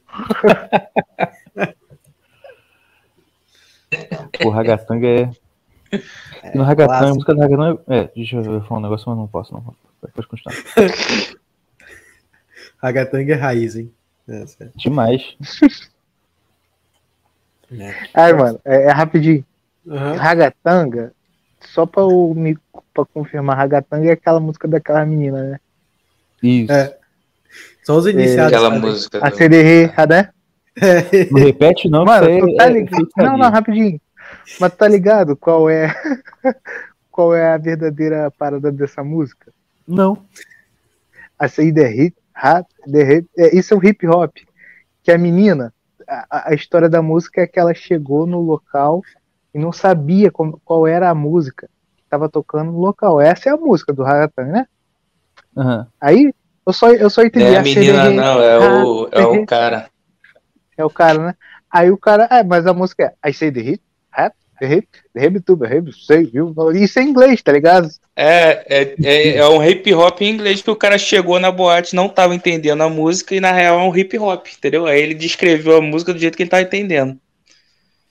Sério mesmo, cara? Essa é a música. Sério, vou mandar essa É, música sério? pra vocês. Pô, genial isso aí, bicho. Cara, é muito. Quando eu disse, quando eu vi isso, eu falei, bem Não, o mais- Eu vou mandar. O mais genial é a galera daquela época, quando saiu essa música, falar que isso era um, um, um dialeto Ah. havaiano de uma maldição sendo invocada pra quem. Rapaz, a galera Exatamente. antigamente era inventadora, a vera desse, dessas, dessas macumba. Acho que o pró- próprio macumbeiro que, que pegava ideia nossa, cara. Pô, genial, genial. Eu pensei que só o Massacration tinha essa, essa vibe aí de pegar o inglês e fazer umas misturas. É, Massacration, cara. Que, que saudade que dessa banda época. maravilhosa. Caraca, cara. A gente viveu inocentemente os anos 90 e 2000. E não tava gente viveu, é. sabendo. A era, a era 90. de ouro. A era de ouro, cara. Era a era de ouro. Não, já que vocês estão falando de era, eu vou comentar uma gnose chinesa aqui que vai ter um pouco de relação com os nossos estudos, pra vocês verem que interessante. O que acontece? É, na- quando a gente vai olhar a realidade, tendo a cosmovisão oriental, existe a relação entre o céu e a terra. né? O, e nessas relações, a gente vai ter a que a gente chamar de formação de, dos trigamas. Eu estou resumindo a coisa porque é bem complexo de explicar e, e o tema da live não é chi- né, coisa chinesa. Mas o que acontece? Esses trigamas, eles têm uma certa regência de tempo. E olha que interessante. Do, do ano 1904 a 1924, a regência foi sobre o vento. Ah, Tá, eu e eu- no Instagram. Continua. Sim, é, então, mas eu vou chegar aqui num ponto que é assim. Regência do vento, né? É, o vento, ele é, é- ele é aquele trigama que representa a, a madeira mais velha, né? A madeira que se expandiu. E então, quando você ver os significados relacionados a essa madeira, ela representa a atividade literária de modo geral. Então, você vai ter um, um- impulso literário muito grande nessa época. Sim, tem a guerra, tem um monte de merda também. Também porque representa a teimosia. O Trigama do Vento, ele, é um, ele dá tipo tipo de pessoas muito teimosas. Eu sou Trigama Vento, só pra vocês terem noção. a pessoa é teimosa, mas ela parece que não é teimosa. Ela dá uma imagem de que, ah, não, cara, tipo, teimosia não é comigo, não. Mas só pra vocês terem um, um exemplo. Então foi um período de atividade muito grande. Tanto que você vai ver na questão eh, social, né? Você vai ver a semana de a semana da, ba- da baderna moderna no Brasil, por exemplo. Tô ligado. A semana de 22 foi dada dentro do Trigama do Vento. Só para gente ter um exemplo. Eh, quando a gente pega de 24 a 44, ou seja, o período da Segunda Guerra Mundial ali, um pouco antes, ele, o trigama de vento ele alterna para centro, né? São, são oito trigamas e um ponto central, então fica nove com o centro, o, o número 5. Quando a gente vai estudar Feng Shui, só se tem um exemplo. Uh, o número 5 ele representa o diabo da ferocidade. Nossa, o chinês tem nome lindo para as coisas. Maravilhoso. Obra divina o nome chinês para as coisas. O diabo da ferocidade. É, por causa, né? Por que essa questão? A questão do, do, da posição 5, dentro da cosmovisão oriental, é a posição do imperador, a posição do meio. Só que esse imperador ele se torna arrogante. Ou seja, o ego dele se infla muito grande nesse caso, né? Então é um período em que os egos estão muito inflados. Eu acho que eu nem preciso dizer o que aconteceu na Segunda Guerra Mundial, né? É, pois é. O que aconteceu com o povo alemão, né? Não precisa nem muito dizer. Caraca, sinistro mesmo. Entendeu? Então foi uma questão de. Diego, na verdade, o que acontece? É, eu confundi que foi de 24 a 44 a questão do vento, tá? Que foi essa questão uh, também dessa teimosia. E na, e na, batida da Segunda Guerra Mundial pegou de 44 a 64 o ego. Uhum. Tá? E que a gente ia pegar naquele período ali meio que pós-guerra, né? Que ficou entre a Rússia e os Estados Unidos. Eu tô corrigindo aqui. Lembra de cabeça, né? Acaba falhando. É, que foi aquela, que, que é a guerra do a Guerra Fria, entendeu? Nego assim, quem é melhor, Estados Unidos ou Rússia? Guerra de ego. Enquanto na Segunda Guerra Mundial, né, teve essa questão de ego também, implícita, mas teve a questão da ideologia, a ideologia nazista, a ideologia comunista e o mundo, a, a, o americano representando a democracia, a reestrutura da ordem, enfim, teve essa questão. Mas olha que interessante, de 64 a 84 é o período regido pelo céu, que é o período mais duro, é o período que o céu ele representa o metal yang, tá? O metal duro, o metal da espada. Então ele, ele representa uh, o pai, entendeu? O céu ele representa o pai e a terra representa a mãe. Uhum. Então, o que, que vai acontecer no Brasil no ano de 64? Ditadura militar. E, e quando que termina a ditadura militar? 85. Exatamente, dentro do trigama do céu. Ele pegou exatamente o trigama do céu, a ditadura. Sinistro, né, cara? E foi basicamente, mais ou menos esse foi o período da, de uma certa turbulência, né? Uh, assim, foi um fortalecimento e, e turbulência da, do regime soviético. Porque seis anos depois desse período, né? A União Soviética cai. Foi ali nos uhum. anos 90, né? Início dos anos 90, você tem ali, acho que em 87, que tem o desastre em Chernobyl, depois você tem toda a questão da, do muro, de Berlim caindo. Então, assim, você tem uma dissolução disso. Mas antes de chegar nesse trigama, que é o lago, a gente vai ver nesse trigama da, do céu esse, esse aumento desse, desse, dessa ideia desses sistemas totalitários que oprimem o mundo. E você vai ver, por exemplo, né, é até interessante, deixa interessante que a obra de George Orwell, né, 1984, ela cai justamente no fim desse período. Ou seja, ela foi gestada em todo o período mais rígido do mundo, e ela fala sobre um sistema rígido, ela representa o que a sociedade pensava sobre esse sistema, uhum. e ela foi dada para os leitores que estão em outro período da vida. Sim, isso mesmo. E, e, e você vai ver, tanto no, no, rock ali, você tem toda aquela questão revolucionária no rock ali. Então, assim, você vê que toda a sociedade ela estava reagindo de algum modo a esses, a esses dilemas e tensões do céu. Sim da rigidez do pai, né? O pai que ele pode ser um pouco ele pode ser autoritário, ele fala, eu quero defender os meus a qualquer custo. É. Os países representando, querendo defender o, vamos dizer assim, o povo dele, a visão deles de mundo a qualquer custo. Tem o Brasil aqui, no, não só no Brasil, mas no mundo mesmo, toda a questão dos regimes que aconteceram, né? Nesse período.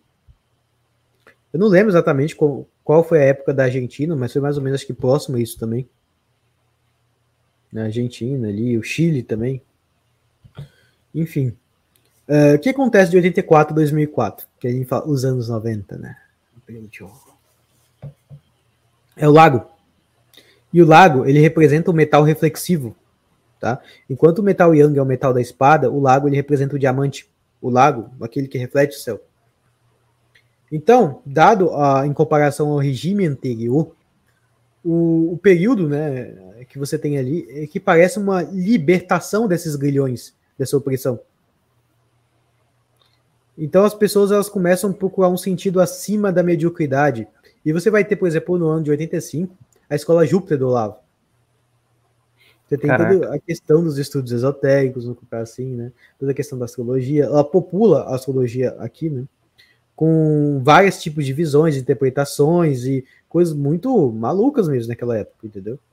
Porque é uma coisa que estava nascendo, estava sendo gestada após um período de opressão, vamos colocar assim.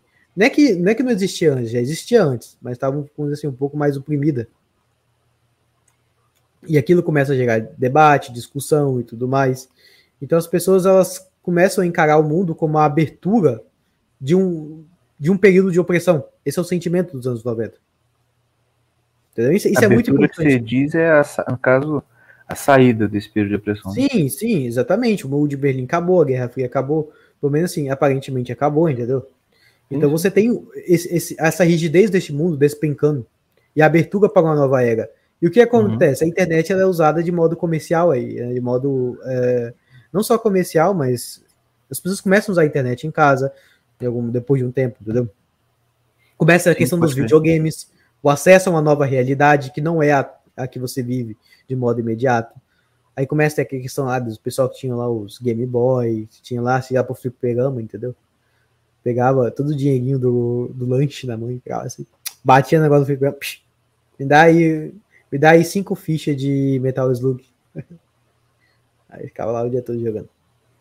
Então, você começa a ter uma abertura a uma realidade que não é realidade imediata. Então, esse é o período, é o período da internet, é o período que as pessoas começam a ter esse contato com a internet. E a internet ela é encarada como esse novo mundo, esse admirável mundo novo, vamos colocar assim. Uhum. Onde essas limitações e opressões do mundo anterior já não existem mais. Então, por isso que as pessoas encaram a internet como um mundo sem lei. Por quê? Porque a imagem anterior que se tinha na sociedade é que o mundo, o mundo físico, era controlado por uma força opressora muito forte. E na internet parece que essa força não, não, não tem mais. Então o que acontece? Uh, as pessoas que nasceram nesse período, né? Uh, elas têm um pouco uh, essa questão da internet, elas têm um pouco dessa integração desse mundo novo. Eu, por exemplo, eu nasci em 96, então, assim, sei lá, o meu contato foi boa parte na internet. Então, eu não tô falando assim que todo mundo que nasceu nessa época é, é conectado totalmente à internet. É, tem gente que é mais velho e é de período anterior, que tem um celular. Mas você vê que para eles a integração com a internet é muito mais difícil do que para do que, sei lá, para nós que fomos assim nesse período, por exemplo. Verdade. É muito mais difícil. Para nós parece mais natural lá ver a internet e haver, sei lá, um Twitter onde a gente pode xingar os outros. Uhum, né? A gente pode causar treta e inimizade. Porque, assim, essa é a marca do lago, entendeu? Tanto que tem muita pessoa que tem interesse por estudos é, metafísicos, etc. Porque essa é a questão do lago. O lago, como ele é uma coisa reflexiva, ele é um período reflexivo após um período de opressão. Vamos colocar assim. O lago ele vem após esse período de opressão. Então, é uma reflexão após a opressão. Vou colocar nesse sentido. Então as pessoas elas tentam buscar esse fundamento de um mundo novo. Tá? E isso é uma coisa que vai ficar muito marcada. De diversos modos. Você vê nos anos 90, qual que é o jogo de tabuleiro mais conhecido ali? Dungeons Dragons. Sim. Então você tem toda aquela história de ah, um mundo aqui onde você é um mago, você não sei o que lá, e você tá ali. E você tem possibilidades de ação que você não tem neste mundo, porque este mundo ele é opressivo, o mundo real é opressivo. Vamos colocar nesse sentido. Ele é o mundo que nasceu da opressão. Lembra que o cenário anterior que, que as pessoas têm é o mundo opressivo. O cenário atual é o que? É o mundo novo, o mundo libertado. Sim. Então aí, aí que gera o apelo à internet. Por isso que as pessoas elas encaram a internet muitas vezes como um modo de fuga da realidade. Porque é o um mundo novo e fácil do mundo opressivo. E você vê que no fundo o raciocínio é esse. Sei lá, os caras falam, ah, eu, eu, eu vou. Eu vou pra internet porque eu vou jogar joguinho online, eu vou pra internet porque na vida real eu tenho muito problema. Né? Se você reparar, o pensamento de fundo é esse. Sim, com certeza. Então, isso aí é uma distorção do lago. Entendeu? E aí que tá o problema.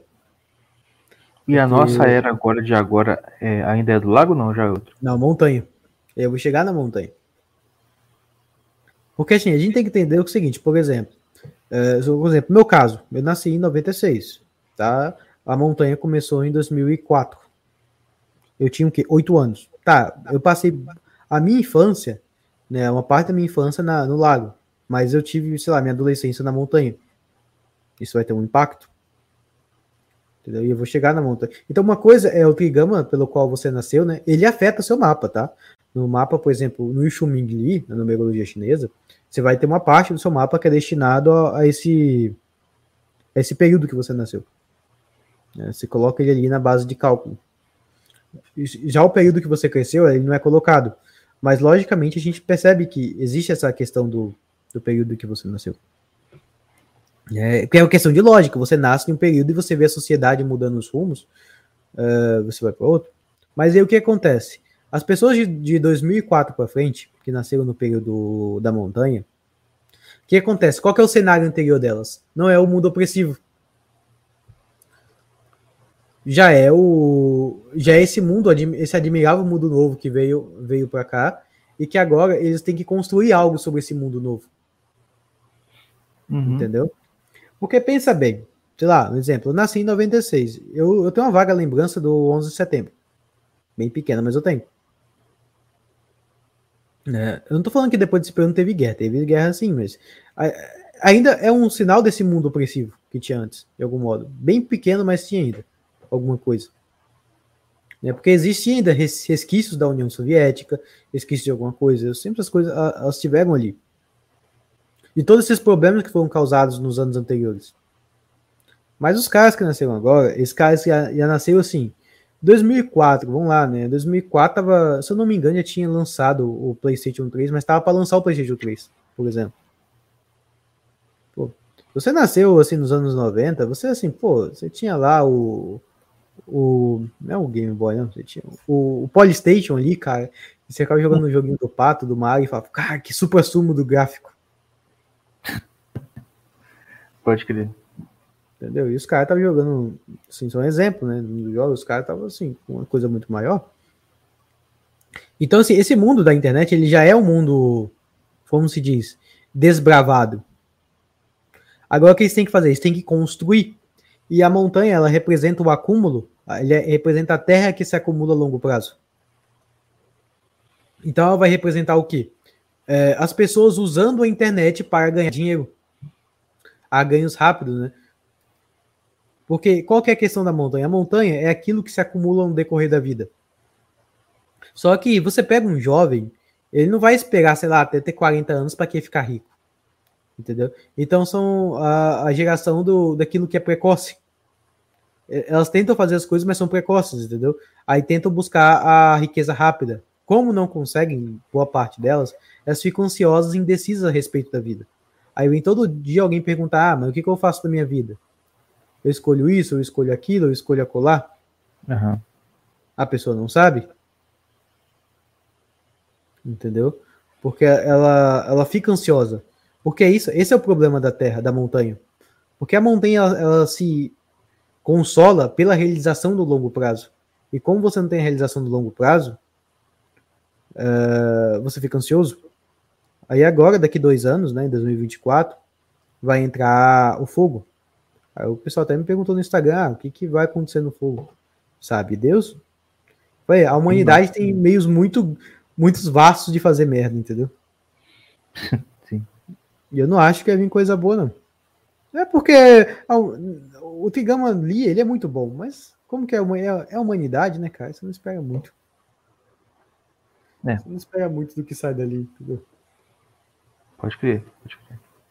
Agora vocês entendem um pouco, assim, vocês veem. Uh, então, assim, isso, isso são dados das pessoas que estão nesse período. Então, você, você vê essa questão da ansiedade das pessoas, da questão de, de, de mostrar algo muito rápido.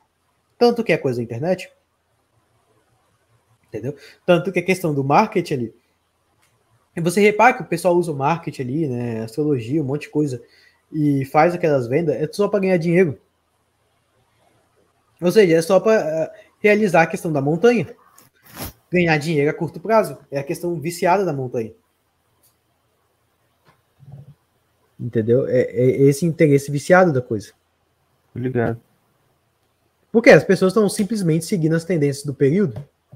É claro, um cara não precisa entender de cosmovisão chinesa para perceber que as pessoas estão é, vidradas nisso aí. Então, se você chega com uma pessoa e fala, cara, você vai aprender um negócio aqui, um, que vai te dar uma habilidade, um poder que as pessoas não têm, o cara fica deslumbrado.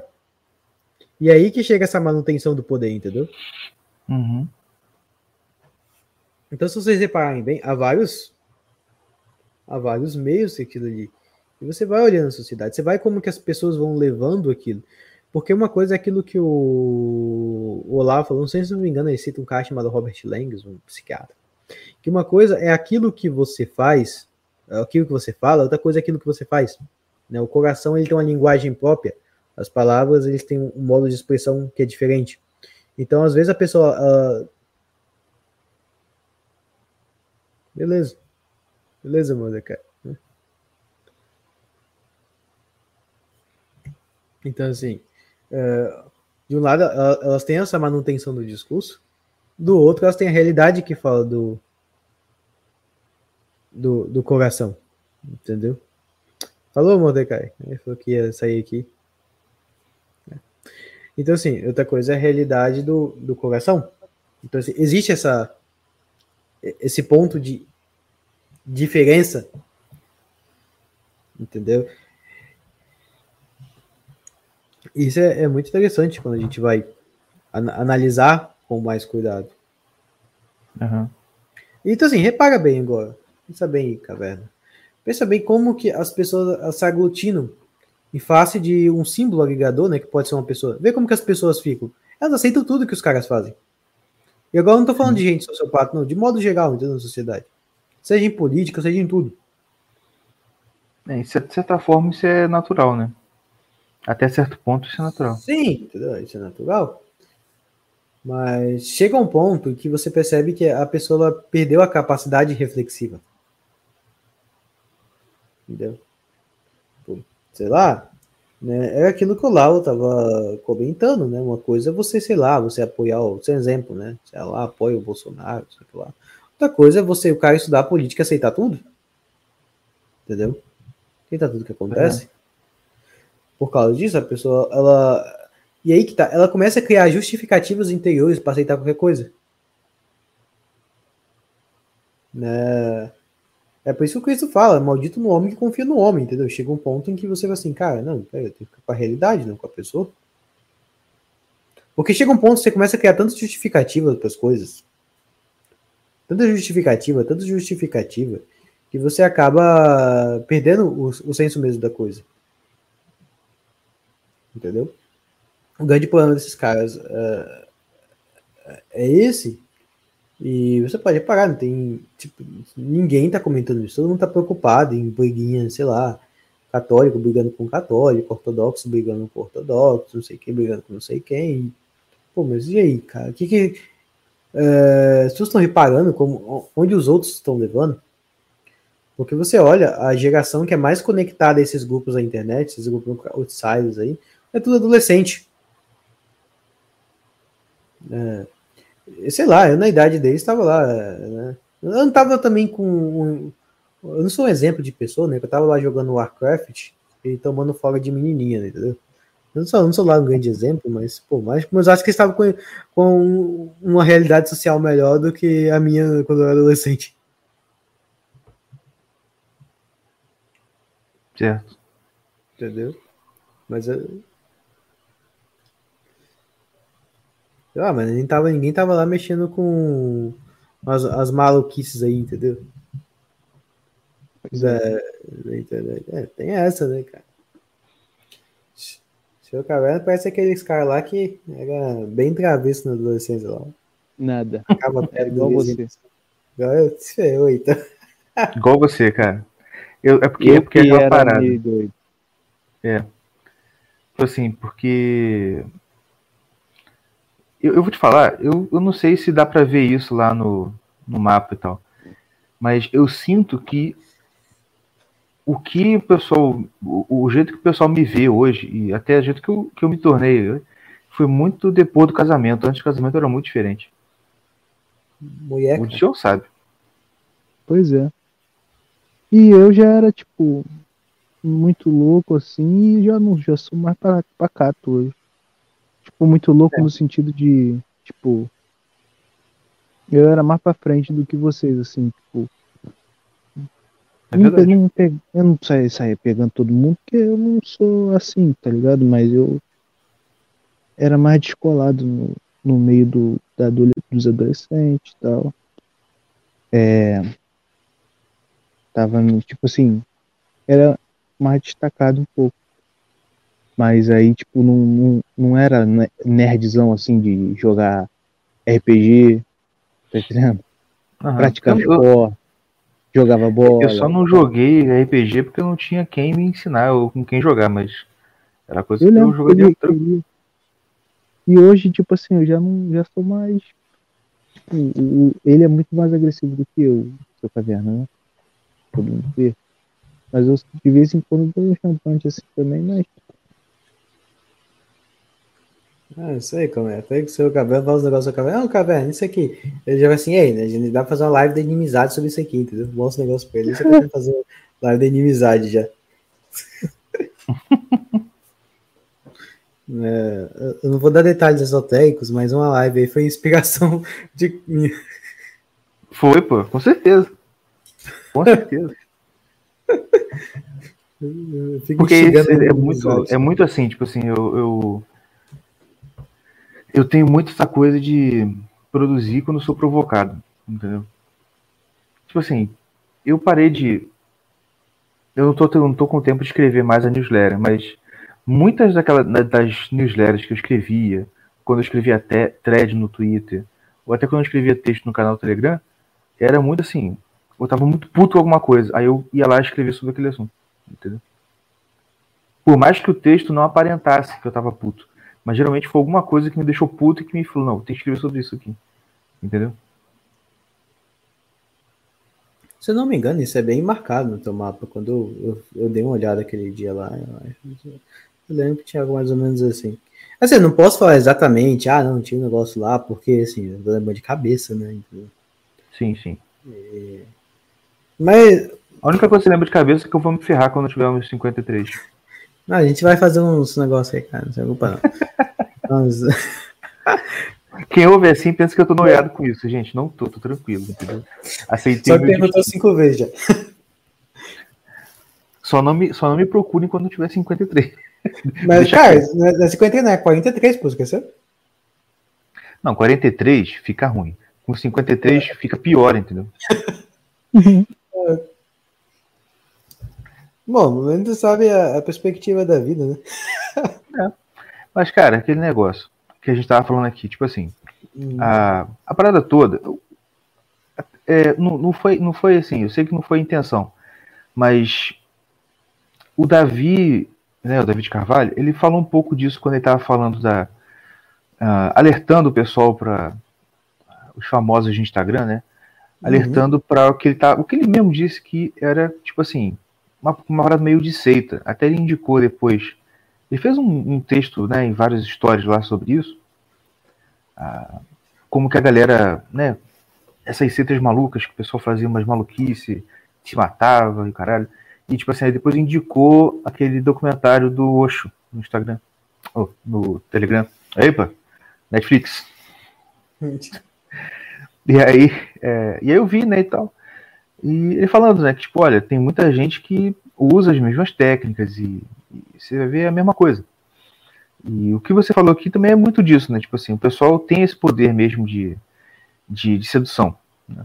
Não sei se é a palavra mais, mais apropriada, mas Sim, sim. eu vejo que muito. o- A parada do sociopata, do psicopata, é muito essa, essa capacidade de seduzir e de trazer você pro seu lado de forma que você.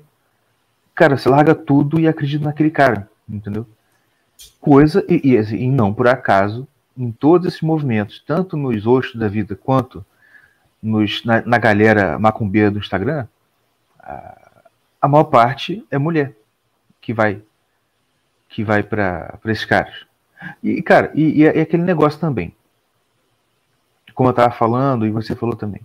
Essa galera não tá seduzindo o povo, ele não tá manipulando a galera por nada, só por satisfação psicológica.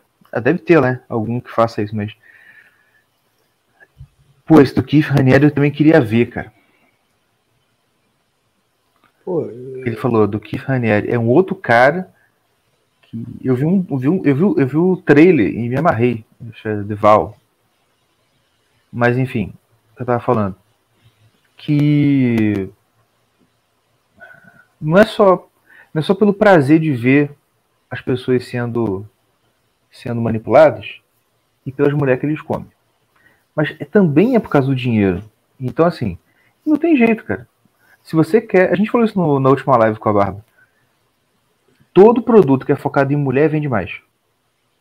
E se você puder dar um jeito de focar o seu produto para a mulher, você vai vender mais. Não tem jeito. Não só porque existem mais mulheres do que homens, mas porque elas compram mais. Não tem jeito. É, é- é fato.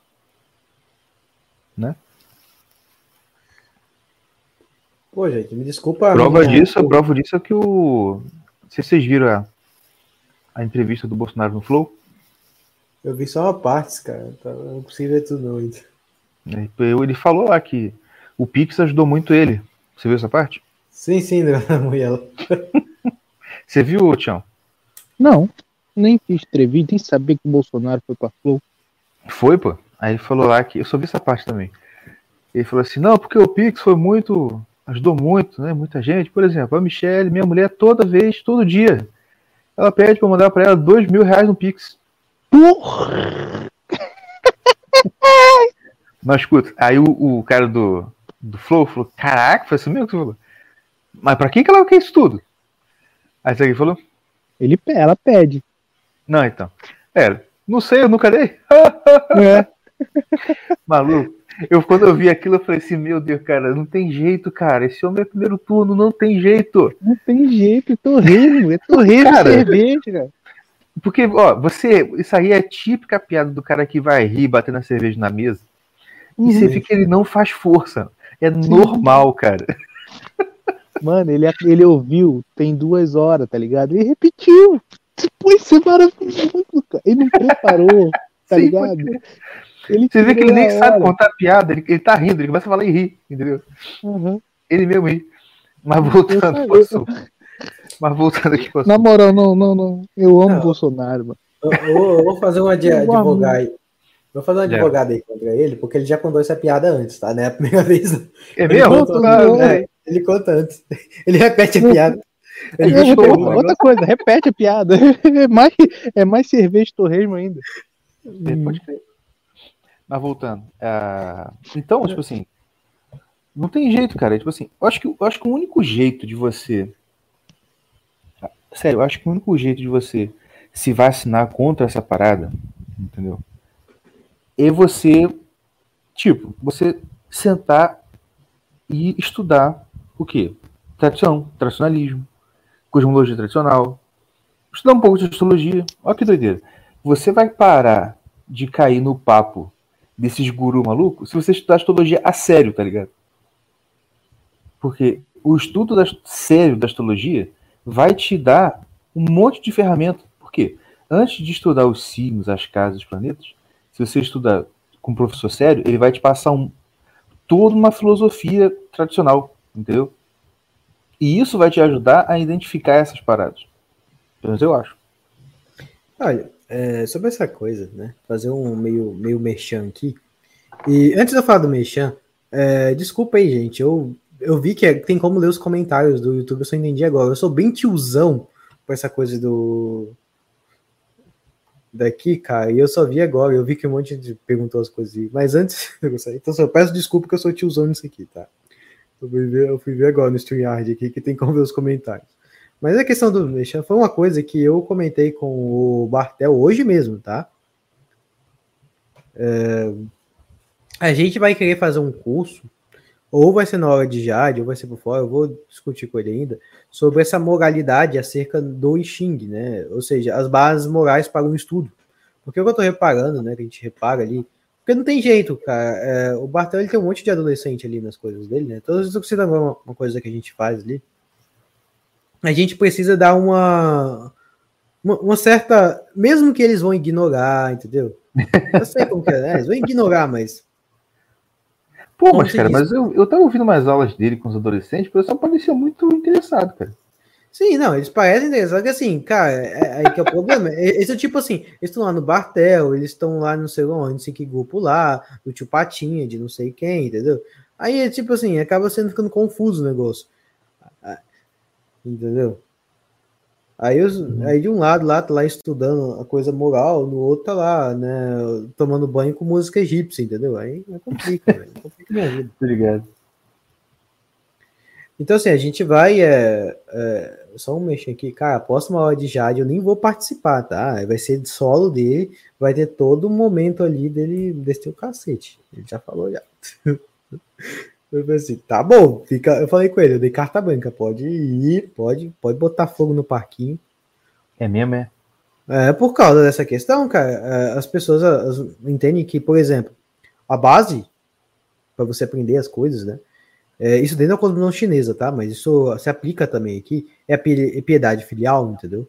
Que é piedade filial? Respeito aos pais, respeito de onde você veio. E não só isso, essa piedade filial vai se estender a o modo que você trata o outro, entendeu? Porque o que, que adianta? Você pega um monte de jovem e você vai lá e dá um, um exemplo, né? Igual eu tava citando hoje lá no, no Instagram, do, da questão, sei lá, dos sete demônios. Ele chega pra um cara e fala, cara, você tem sete demônios, entendeu? Aí você explica o que é um sete demônios. Aí você é um adolescente de, sei lá, de 20 anos explicando pra um cara o que é um sete demônios. Então, assim, você, você entende que é um negócio que você precisa de um certo. Ou É perigoso. trato de falar com. É, então, você tem um trato para falar com as pessoas. Claro, É, claro. Só para eu fazer um mexer aqui, o Gustavo Padalini tá, Padalini tá aí de prova, ele fez mapa comigo esses tempos aí, entendeu? Ele, ele viu assim o modo que eu que eu trato o negócio. Porque assim, é, você tem que ter um certo. Entendeu? Você- não, cara, você tá falando um negócio assim, você, você tem que ter um certo respeito pelo outro, Claro, claro. entendeu? Respeito muito grande. E o que acontece é que os caras, assim. É, aí, quatro Não horas tem. de consulta, viu? É, os caras não Não. têm, entendeu?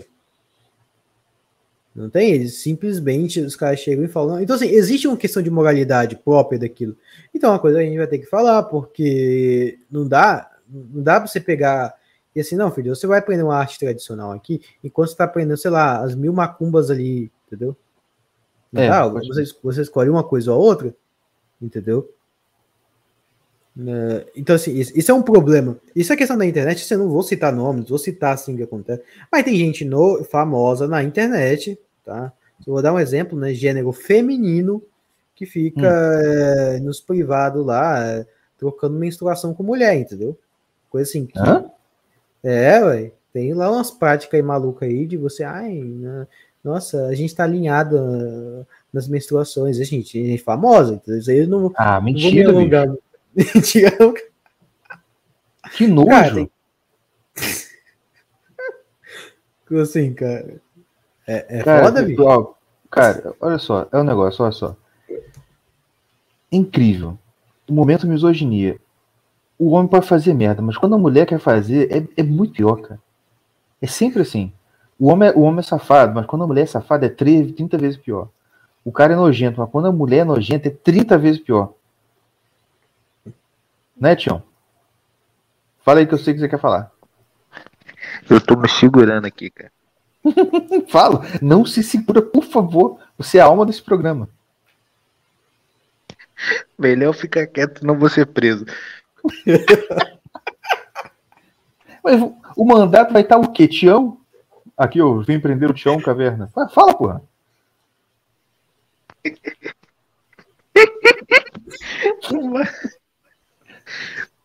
Mano, isso você falou é pura verdade. É, tava até falando do- de bagulho de safadeza. Que mulher, quando quer ser safada, é, é muito pior com o Mordecai.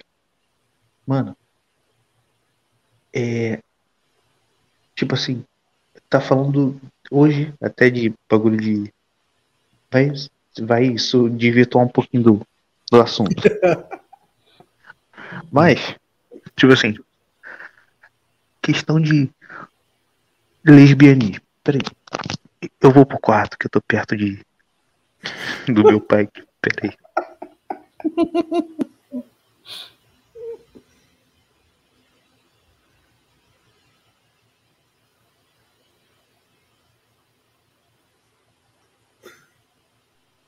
Vai falando alguma coisa aí, pô. Fala alguma coisa aí, pô. Estou ansioso para saber o que você vai falar. É, é. Momento de ouro aqui da conversa. Aqui, quarto longe, meu Deus do céu. Calma, Essa casa tá maior do que quando eu lembro. Tava falando até com o Mordecai. É. Bagulho que quando o moleque quer fazer merda. Mano, a molecada, a meninada, as garotas de, cara, 10 anos. Estão ficando. Estão tudo. É, sem sacanagem, eu tô falando disso de gente que eu conheço. Bissexual, velho. Com 10 anos de idade, Tô ligado. tá ligado? Rapaz, um colega do É trabalho falou um dia desse que tava chocada lá, desesperada. Tipo, ela tá assim, de queixo caído. Que acho que a conhecida dela, a, a filha chegou em casa falando que não, fui na festa e tal. Aí o menininho lá, tipo, tinha gostado de um menininho. E a primeira coisa que o menininho perguntou pra ela, sabe o que foi? Ah. Se ela era hétero. Oxi! Eu não assim- tinha nem esse vocabulário, tá ligado? É, tipo assim, acho que a minha tem, deve ter 12 anos, tá ligado? No máximo. Aham. Então, aí o que que eu tava falando? Mas, cara, isso aí, por exemplo, é, a gente, todo mundo que ouve a gente há um tempo já sabe sobre a teoria do, do herói e da estátua. Mano, cara, Sim. sabe o que acontece?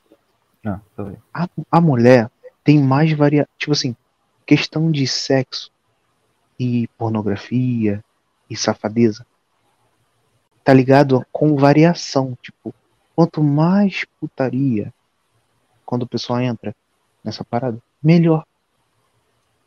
E, e, tipo assim mais variações mais coisas é melhor. E mulher ama isso. Ama variações. Ama coisas Cara, você falando com essa voz, eu tô quase ficando excitado.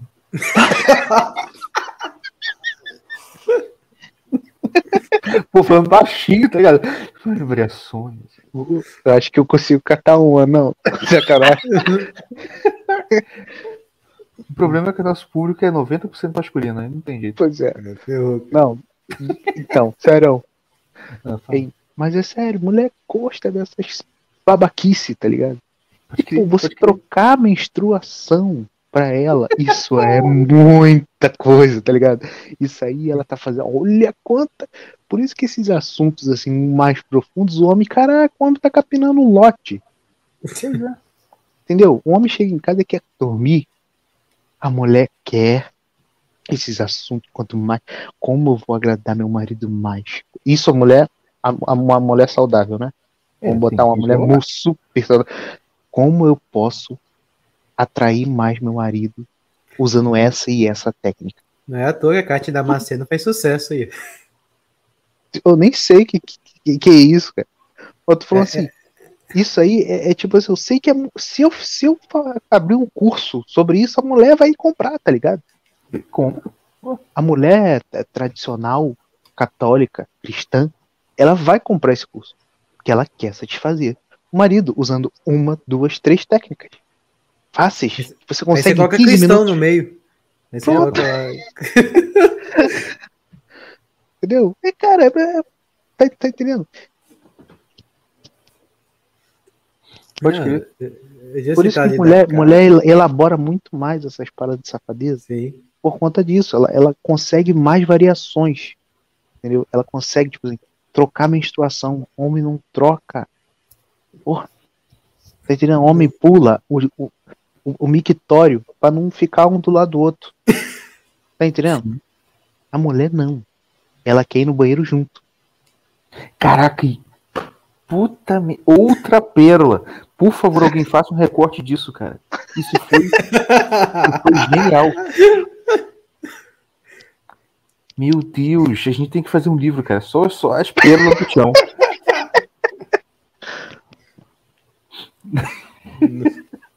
Caraca, maluco. É sim. Filo- filosofia é, sanitária, meu filho. Sanitário do boteco. A desgraça não lê. Eu fico com raiva. disso. E a merda não lê. Se lê esse maluco aí. Já tá dando aula no CLS já. É só ler. Deus me livre. Deus me livre não, mas tipo assim, tá doido. Não, mas é, eu tô falando desse negócio aí. É, Ah, o Bartel apareceu aí. Aí? Olha, professor. Mano, a melhor hora. Você tá, tá falando bem de você agora. Viu? Só pegar amanhã aí e ouvir lá. Fizemos um auto mexendo o curso que a gente vai lançar, né? Que já vai ser dia 8 no mês que vem, ó. Tá usando aqui o momento Vou do até botar o banner aqui pra lembrar. É. A gente vai ter uns. Uma getãozinha, é isso aí, ó. Setembro. Marketingzinho, marketing multinível aí. Mas sobre a questão que eu falei com vocês, sim, não, acontece, cara. Já vê assim, famoso Instagram fala assim, não, sou bissexual. Pra mim, assim, entendeu? Famoso assim, tá, pegando moral cristã, tá? Cristã ali. Aí, Ah, bem, cara, não é possível. ah, não, não é possível. É por, é por aí que tá, cara. Porque é a questão que eu falei antes. Tem a questão da manutenção do personagem. Chega um É. ponto em que a pessoa não aguenta. Então ela precisa criar um tipo de contradição daquilo, entendeu? Porque, pensa bem, cara, você tem que chegar no Instagram, pegar a merda da foto do celular e todo dia ficar, cara, fazendo um posezinho ali. Cara, meu dia tá perfeito, minha família é ótima, meu modelo de família é cristã, não sei o que lá, lá, lá. Cara, É. então assim, você precisa criar um personagem, manutenção o tempo todo daquele personagem. Tanto que, cara, se você, se você dá muita abertura. Esse é o isso- princípio da psicopatia, se eu vou pensar. Sim, sim. Se você dá muita abertura pra isso, você fica doido. É, quem, assim, nem todo mundo aqui me conhece no Instagram, né? Assim, às vezes vê como eu posto. Às vezes eu sumo lá por uns 15 dias, eu apareço, faço uns stories, lá, um negócio depois eu sumo de novo. Aí faço os marketing lá e pego tanto que eu consigo no mês. Entendeu? No caso. é, não, foi um assunto à parte aí, Bata. Né, Mas o. Mas é isso, você, você vê essa questão assim. Se você fica muito nessa lógica de, cara, eu tenho que ganhar dinheiro no Instagram, eu tenho que enriquecer, eu tenho que lançar produto, eu tenho que não sei o que lá. E assim, quando a proposta é puramente monetária, você tá dando abertura àquele problema que eu falei lá, entendeu? A fama, o dinheiro e o poder. Então, assim, o cara ele pode começar com uma motivação de, cara, eu quero ganhar dinheiro, mas no fundo ele, ele pega é, essa linha do poder. Entendeu?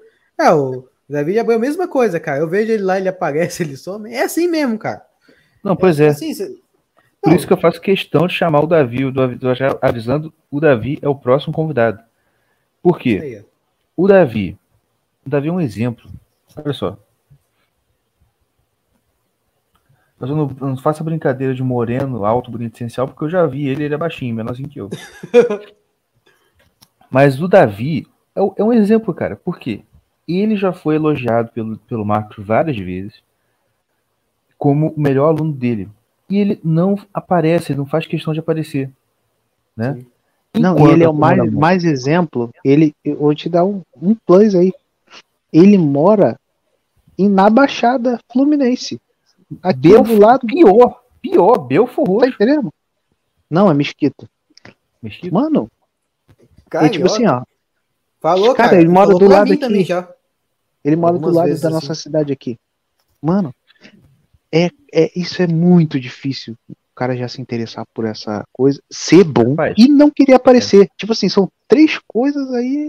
E, e ainda é carioca, né? Entendeu? Sim. Tá- Normalmente Cara, o carioca não, é um quer negócio, aparecer, negócio. não se interessa e não é bom. Você tem noção? A gente se encontrou lá no encontro do Rio do CLS. A... a Jair, depois, no final, a gente deu carona pra ele. A gente cresceu em Nova Iguaçu. A gente ficou com medo de, de, de, de deixar o Davi em casa. Não foi? pra você ter noção como que é barra pesada É, não. lugar É, o Davi o- mora. tipo assim, pra chegar no lugar, tu tem que passar por Belfort Roxo, tá ligado? Passar Pois é. Puta, por um lugar merda. É por, mas por isso Mano. que o Davi ficou bom também, horário. Ele, todo dia ele chega em antes de pegar onde ele faz horário. Vou morrer ou não vou? É, exatamente. Isso é uma pergunta sincera, não é uma pergunta, tá ligado? E, e- é, e tá certo sempre porque é sempre sincero do coração, perguntando aos céus: Será? Senhor, vou morrer hoje? É, viu? É, é. Rio, é, Rio, Rio é foda, cara. Rio é foda demais. Mas, é, não, só pra você ter ideia, Davi, ele já falou pra mim, o Marcos, assim, não, tipo, Davi, ele falou assim um dia pra mim, ah, cara, os caras que eu divulgo, assim, né, o Marcos falou assim, ah, você, o Davi, os caras, ele foi citando algumas pessoas, assim, bem poucas mesmo que ele divulga, aí ele deu bem ênfase, assim, cara, Davi, muito bom, entendeu? Eu já Você vi fez um também. Sem eu- É, então. Então, assim, é, Olha aí. um- Ele falou, ele fez uma horário dessa pra ir no evento de CLS. Justo. Caraca. O, ca- o carioca, ele nasceu pra ser astrólogo horário, meu filho. Não é à toa que quando o Olavo, inclusive, deu o curso dele de astrologia, ele tava no Rio, né? Porque a escola Júpiter Então. era no Rio. Mas é, a gente voltar ao ponto. Então, assim, esses caras eles têm que essa questão da manutenção. Então, aquela coisa que eu falei, né? Só ir voltando. Então, assim, existe a questão do narcisismo, tá? Que tem isso aí. E tem essa questão mais grave da sociopatia. E, e- e é isso. Você vê que é a primeira coisa que a gente tem que entender sobre esse ponto é que as pessoas elas realmente elas alteram a percepção daquilo por causa desses modelos da internet, esses modelos de Hollywood, por exemplo. Entendeu? Então, esses modelos falsos. Então, assim, tem muita gente na internet, entendeu? Muita gente. Porque pensa bem, chega um cara ali e fala, cara, vou te fazer um curso sobre não sei o que lá, sobre psicologia. Cara, o que mais tem na internet é curso de psicologia. Os caras chegam lá, se forma ontem lá e coloca psi alguma coisa. Uhum. Psi Toninho do Diabo, entendeu? O cara chega assim já, faz um marketing cabuloso ali, entendeu? Pois é. gera coisa. Só que no fundo, ele, ele aumenta essa percepção. E, e, e olha, às vezes é essa coisa não vai durar, tá? Ah, por, por quê? É, mas, mas o problema é que vai vir depois, cara. então assim, você fala, pô, fala que não vai durar, e depois vem um negócio pior. entendeu? É, pode crer. Retiro meu amém, então. É, né? Porque, cara, não tem como você manter uma coerência numa personalidade, uma, uma imagem social por tanto tempo. Entenda que é, o que, acontece? Um personagem dá trabalhoso, cara. Dá um trabalho você é, inventar uma mentira e suportar ela por tanto tempo. A questão é que uma hora ela, ela, ela acaba, né? É aquela velha coisa, né? Mentira tem perna curta. Você vê a questão do, do Lula ali. Ele manteve lá a questão dele, não, cara, sou o cara que salvou o Brasil, não sei o que lá. Teve uma época que todo mundo acreditou mesmo, entendeu? E chega um ponto assim, cara, não, não- é insustentável, porque é aquela- aquela coisa que o Olavo comentou, né? Sobre esse psicólogo. Que uma coisa é o que você fala, né? Outra coisa é o que o coração diz. É, cara, e, e sabe o que vai acontecer? Eu vou te dar a letra, tá? Já acontece de vez em quando, os caras eles vão começar a surtar. Surto mesmo, entendeu? Psicótico. Sério, surto psicótico. Porque não aguenta, cara. O personagem ele se rompe uma hora. Tá? Ligado. É, por que que acontece? Ainda mais quando as pessoas são envolvidas com bruxaria. Chega um ponto em que a, a, a personalidade, o que, que acontece, cara? Ela tem um estado de homeostase, tá? O que, que é um, esse estado de homeostase? É o estado que ela tem relativo equilíbrio. Porque uma psique ela não tem um equilíbrio absoluto. Porque como ela está absorvendo dado da reali dados da realidade e trabalhando sobre esses dados o tempo todo, ela está o tempo todo saindo do ponto de equilíbrio a um ponto de tensão. E ela Uhum. tende a voltar ao ponto de equilíbrio para que ela possa compreender as coisas. É aquela coisa, cada coisa nova que acontece, ela entra dentro de um processo discursivo e nesse processo discursivo ela gera uma compreensão acerca do problema, tá? Então ela, ela, ela tá num estado é, aparentemente homeostático, ela sai desse estado para um estado de apreensão, ou de, de compreender aquele assunto e ela volta a um estado homeostático. Então ela está sempre se movendo, ela é elástica, a psique, tá? tá? Ela- nesse sentido, né? Nesse, esse- nesse- não no sentido da psique, mas no sentido desse processo psíquico. Ela é como, vamos dizer assim, o batimento de um coração. Ela se expande, ela se contrai, se expande e se contrai. Entendeu? Então, esse é o movimento natural. Então, dentro desse movimento de expansão e contração, é, o personagem, como ele é uma imagem fixa, Ou seja, entre aspas, ele gera um arquétipo, né? Já que o pessoal fala tanto de arquétipo. Ou seja, ele gera uma tendência pela qual você tenta mostrar aquilo ao outro. Chega um ponto que aquilo se rompe. E, e assim, e vai se romper de uma situação horrível. Que é um jeito, um, um, um exemplo claro, é o Biden lá, entendeu? Pô, o cara é claramente um pedófilo e ele, e ele não consegue esconder aquilo a tal ponto em que em própria filmagem, assim, você vê o cara molestando criança, entendeu? Filmagem pública, assim, entendeu? Ele tá lá, tipo, um comício e tá passando a mão na, nas meninas. Cara, é um negócio desse nível, entendeu? Tô ligado. Entende? Porque o personagem não vai, cara. Não, não, tem como, entendeu? Não, tem como sustentar por tanto tempo. Uhum. Então, assim, essa gera, vai chegar um tempo que isso vai cair por causa dessa super exposição, entendeu? Claro, não tem Porque é jeito, aquela coisa-. É, aquela coisa que eu falei, igual essa questão Ninguém consegue sustentar faz, tanto assim. tempo. É, tá corretíssima, cara. Faz ali sua agenda, some daquele meio, entendeu? É isso. Pega os caras ali e some. Porque isso vai afetar no longo prazo. Assim, até fazer isso, isso afeta um pouco. Às vezes você sente isso na personalidade, entendeu? Porque o que que acontece, cara? Se você, olha, lembra que eu falei lá no início da conversa? O meio é uma metáfora. Tá bom? Então, assim, se você tá usando o meio, por exemplo, Instagram, que é. é Instagram basicamente se tornou um marketplace, tá? Ninguém ia falar que usa Instagram. Cara, se eu, se eu não tô produzindo conteúdo, eu uso Instagram para ver vídeo de Shiba. Shiba e pato. Aí o pato eu mando pra amiga minha, né? Porque tem uma amiga minha que gosta de pato, e Shiba eu mando pra minha mulher. Minha mulher gosta de. Que eu, eu tô tentando forçar ela a ter um Shiba. Então eu tô no processo de convencimento já tem um tempo já. Aí fica assim, eu mando o pato pra uma amiga minha e de Shiba pra minha mulher. Aí, essa é a vida. Mas assim, mas aquilo basicamente igual marketplace, entendeu? Então, o que acontece? Como o meio é uma metáfora, como eu disse, né? A questão do, do meio ele ser uma metáfora, as pessoas elas encaram o Instagram, por mais que elas não usem o Instagram para ganhar dinheiro, ah, no sentido de enriquecer, elas encaram sobre o modelo do enriquecimento. Por causa que este é o meio que é usado, entendeu? Por mais que você tente fugir isso. Tanto que é muito comum é, no Instagram. É muito mais fácil, por exemplo, só um exemplo, eu que faço mapa, né? É muito mais fácil eu conseguir vendas pelo Twitter do que pelo Instagram. Eu consigo mais vendas pelo Twitter e pelo Instagram. É você vê que no Twitter, é, no Twitter eu faço uma, um, um marketing lá meia boca e fico falando é, besteira. Por quê? Porque é aquela coisa que eu falei, o meio é uma metáfora. Por mais que o Twitter você use fakes, né? A gente, a maioria dos pessoal usa fakes lá, mas é um meio onde que as pessoas, por usarem fakes, elas são mais sinceras, porque elas não precisam criar uma manutenção social dessa imagem. Entendeu? Sim, sim. Olha que coisa engraçada. Como no Instagram você tem que você usa o seu perfil pessoal, a maioria das vezes as pessoas usam o perfil pessoal, elas têm que criar uma imagem social sobre aquele perfil. Interessante. E essa, é, e essa imagem social ela gera esse problema.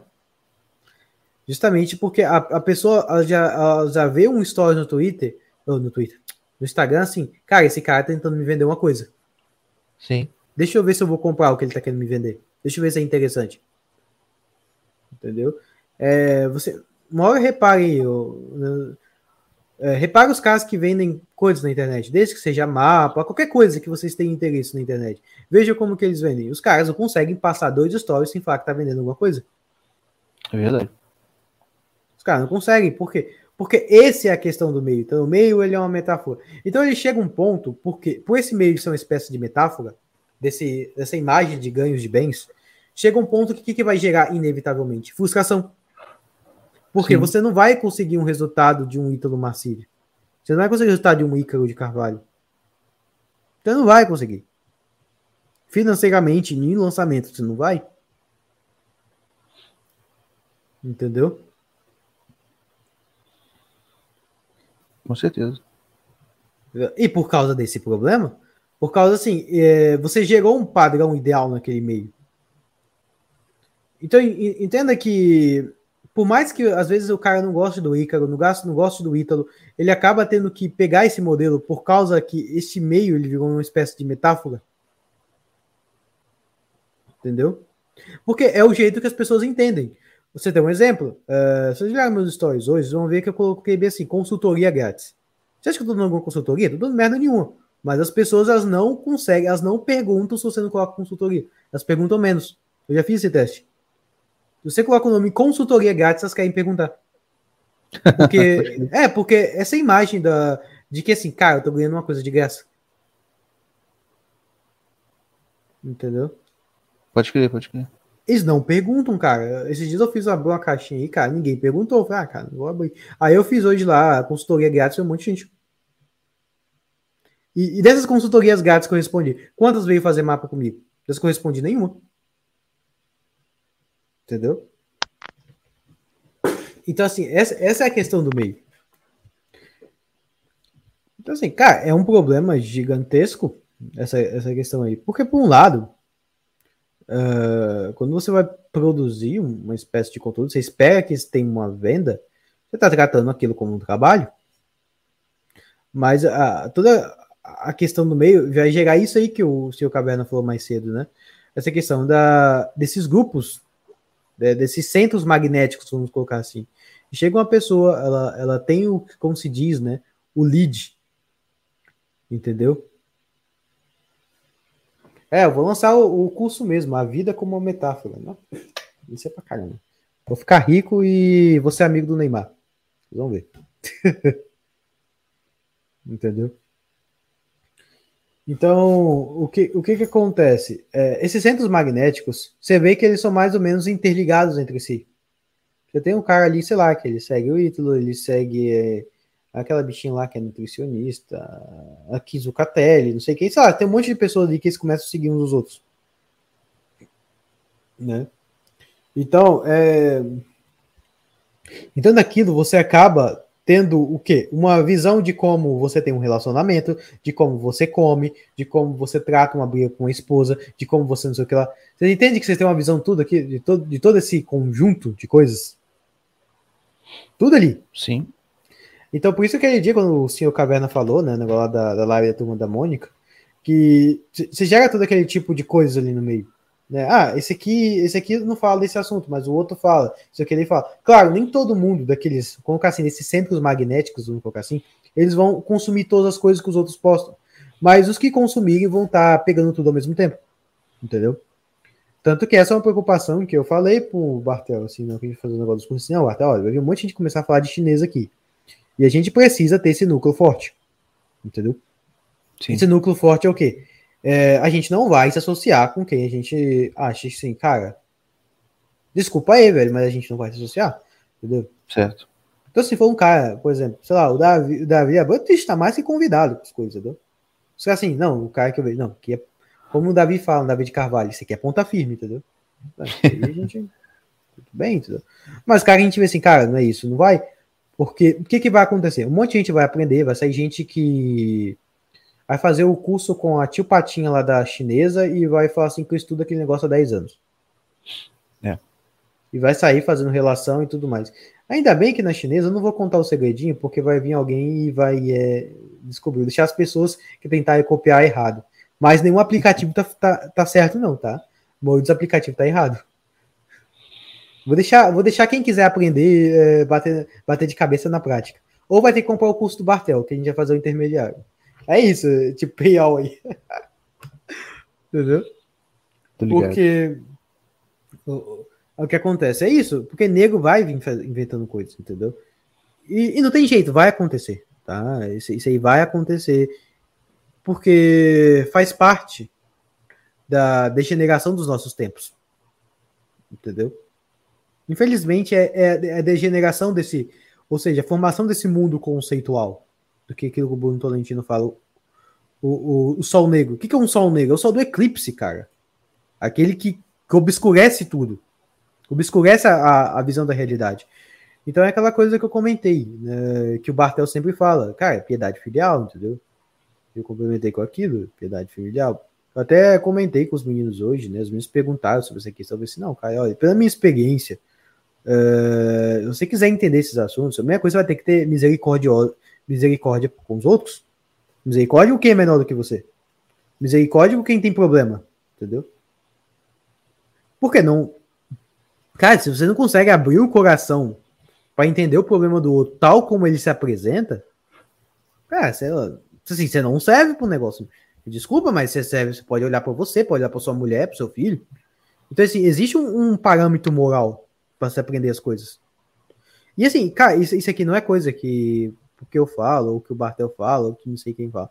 Não, isso é a própria realidade, cara. Porque as pessoas esquecem que essas artes, né, elas eram feitas por quem? Por sacerdotes. Uhum. Não era, não era o tiozinho marqueteiro que tava fazendo aquilo para vender.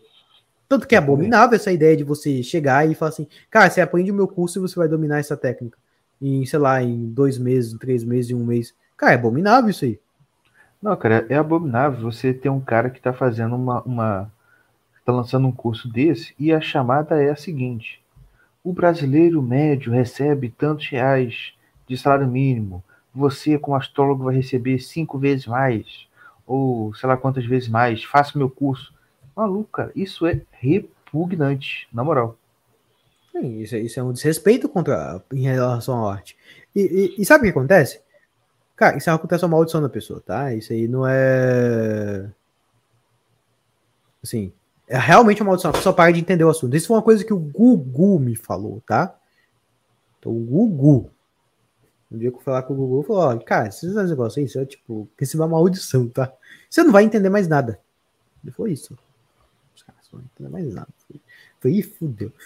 Pode crer, pode crer. Porque, E você vê que é meio que acontece com essa galera. Eles se tornam incapazes de aprender sério uma coisa. Né? É a maldição do papagaio. Ele só repete. E repete mal repetido. Sim, por causa. Porque, assim, cara, isso, isso, claro, isso tem uma exigência psicológica imediata. No sentido de que o Instagram, ele requer que você. Vamos dizer assim. Que você produza conteúdo o tempo todo. Tá? Se você produzir conteúdo o tempo todo, você tem que ter um senso de novidade. Porque o, o que, que acontece? Vamos lá. Uh, nessas coisas, nesse meio da internet, você tem que criar a prisão do eterno, do eterno começo, né? Porque quando você vai produzir conteúdo, seja para Instagram, seja para qualquer coisa, tem um, um, um, tanto de gente, que é gente antiga, que está aprendendo o conteúdo mais a sério, e existe um, um tanto de gente nova, entendeu? Então, o tempo todo você tem que voltar para as pessoas novas e ensinar para elas. Então, as pessoas elas nunca saem dos cursos introdutórios. Curso de introdutória, massagem, curso de introdutório, a psicologia, curso de introdutória, astrologia. Eles nunca saem do introdutório. Tô ligado. Porque eles têm que dar o, o retorno naquele início, porque eles precisam de venda. Então, o cara entra na lógica da venda. Então, ele, ele não consegue fazer a progressão do conteúdo. Então as pessoas, elas realmente elas não aprendem. Um dia eu fiz esse exercício prático comigo, né? Porque ninguém aprende mais quando toma no rabo. Quando toma no rabo. Eu comprei um curso de marketing na internet por R$ 1.200. Uhum. Fiquei um ano pagando aquela merda. Cara, o que que acontece, acho que eu não comprei o curso? É sobre lançamentos. Eu me senti o deus do novo mundo, cara. O próprio Kiro, entendeu? Agora eu vou ficar milionário. Sério. Comprei um negócio e, cara, agora vai. Agora eu vou tirar 50 mil por mês. Agora vai. Ou seja, você gera uma carga, quando diz assim, dopamina, você gera uma carga de, cara, agora eu tô podendo, agora vai dar certo a minha vida. Minha vida tá uma bosta, mas agora vai dar certo, eu comprei esse curso. O que que na prática acontece? Nada. Nada. Isso que acontece. Você não você não tem aquilo que lhe foi prometido no curso. Aí quando você vai pensar, pô, eu não tive o que foi prometido. Aí o cara vai falar bem assim, cara, a culpa é sua, porque você não aplicou o conteúdo corretamente. Se tivesse aplicado, teria tirado 50 mil reais. Olha aqui, tem um fulano que aplicou e conseguiu, ó. É, exatamente, é teus testemunhos. Aí você sente o quê? Frustrado. E para se sentir mais frustrado, o que, que você vai pensar? Pô, tem que comprar outro curso. É. Aí você compra outro curso. Aí você tem a mesma sensação de felicidade, de domínio. Depois, você não consegue e fica frustrado. Então, essa, questão de cursos, comprar curso online, de, seja de qualquer assunto, você acaba criando um vício igual a de uma droga. a dependência de comprar curso. A dependência de comprar curso ela gera um vício em você. Porque o marketing. Lembra que eu falei lá no início, cara? O meio é uma metáfora. Você vai e, e chegou a, a, metáfora, né? A ideia de que a sua vida vai mudar com aquele curso. Pô, comprando aquele curso, ele é o ato concreto, simbólico, concreto, de que sua vida vai mudar, vai melhorar. E ela não melhora, ela só piora.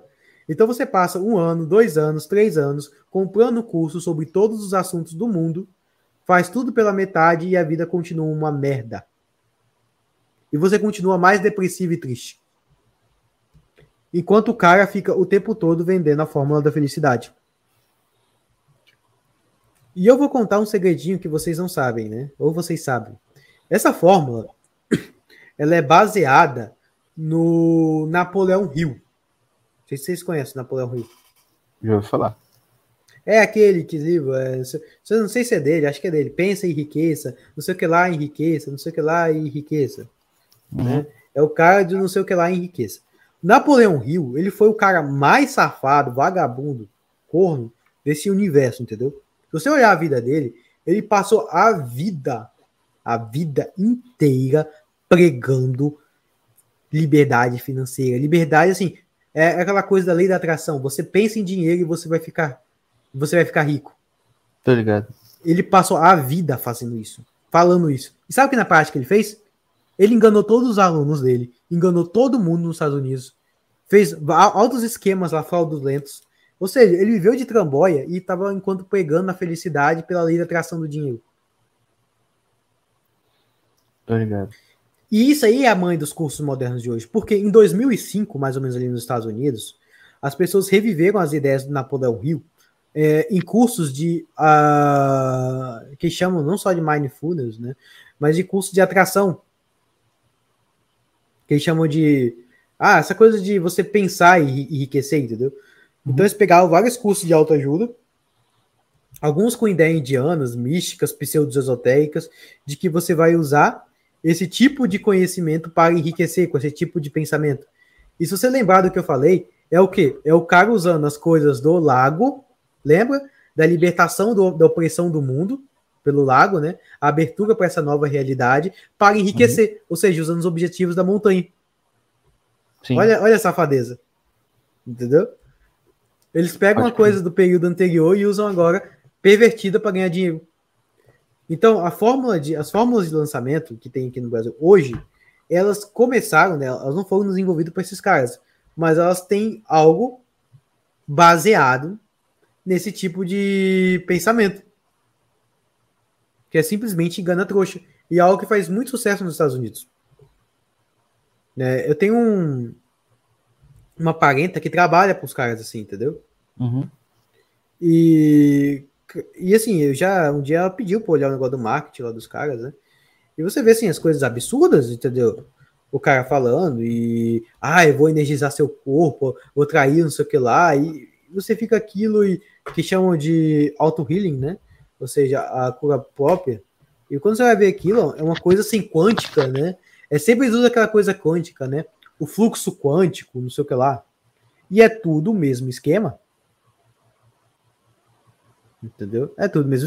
E os caras, assim, cara, eu já, já fui fazer uma vez um trabalho para esses caras, tá? Fui fazer um mapa para um cara desse aí.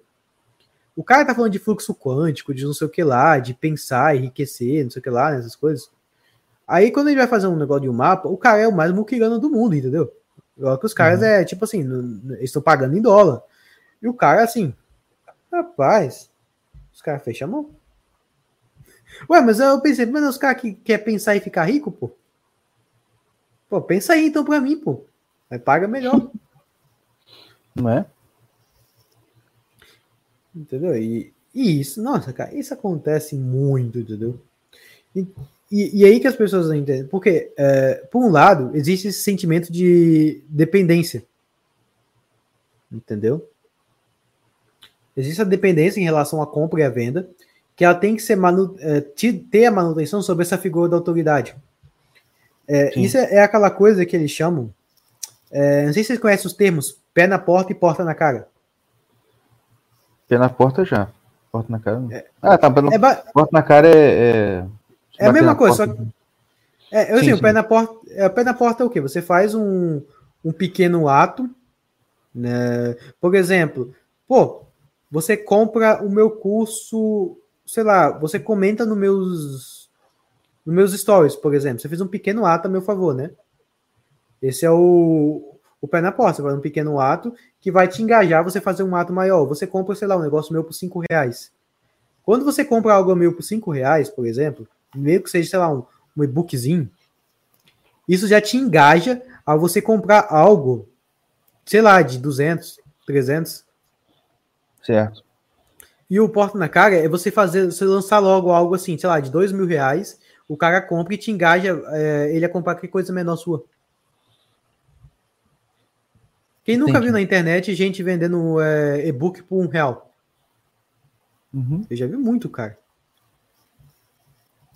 Aí, aí- você pensa, pô, o que o cara vai ganhar vendendo e-book com um real? Aí que tá. Ele gera uma fidelidade com você. Primeiro, né, ele captura seu nome para uma lista de e-mails, tá? Então, assim, já vai te mandar uns e-mails legal lá no Hotmail. Depois, ele, ele gera esse tipo de filiação com você. Entendeu? Porque, sei lá, você teve a coragem de, de comprar uma coisa menor dele. Então, quando al- alguém compra algo de você, a probabilidade dela comprar outra coisa é muito maior. Uhum. Isso, mas para isso acontecer, você tem que manter a figura de autoridade. E aí que tá a questão.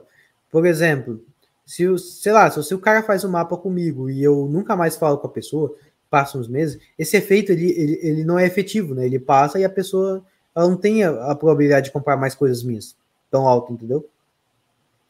Então eles precisam de algum modo manter o contato com você. Então, para eles manter esse contato, lembra, eles têm que fortalecer a figura magnética. Então, assim, eles vão aparecer na sua caixa de e-mail, eles vão aparecer no seu Telegram, no grupo que eles fizeram você entrar, eles vão aparecer no seu Instagram, eles vão aparecer no seu YouTube. Então, quando você perceber, você tá o dia todo vendo aquele cara. E aquele cara, de certo modo, lembra que eu falei? A psique ela não tem limites corporais como o corpo. Ela tem limites físicos como corpo. Aquela pessoa acaba fazendo parte do conteúdo psíquico que há em você. E ela vira algo do seu dia a dia. Olha a merda.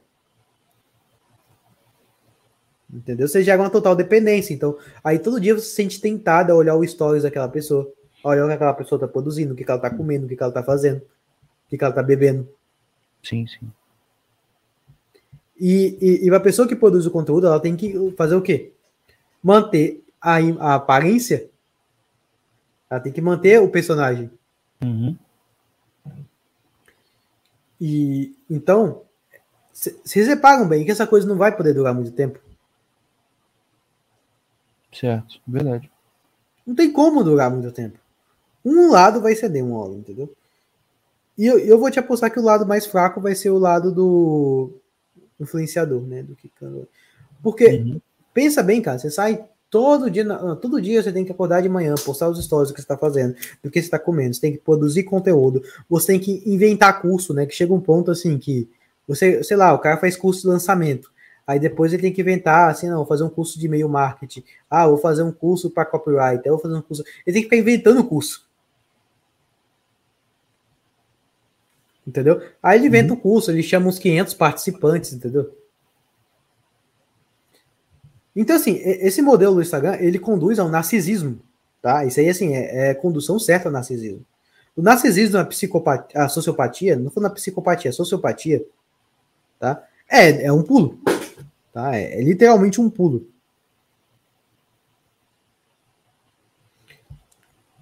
Porque que acontece? É, isso é um efeito do ego, tá?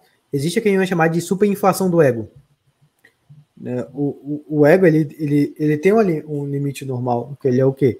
Ele, é- ele se baseia inicialmente nas relações que você tem com o mundo. Por exemplo, você é um pai de família. Pô, eu tenho meus filhos aqui, né? Eu tenho minha mulher. Ou seja, isso é uma relação normal do mundo, entendeu? Que você pode ter. E você tem sua profissão, e você é reconhecido pela sua profissão. Isso é uma relação de um ego saudável, vamos colocar assim. A superinflação do ego é justamente quando o conteúdo que faz parte daquilo que você expressa é somente uma imagem social. Então o ego ele fica super inflado.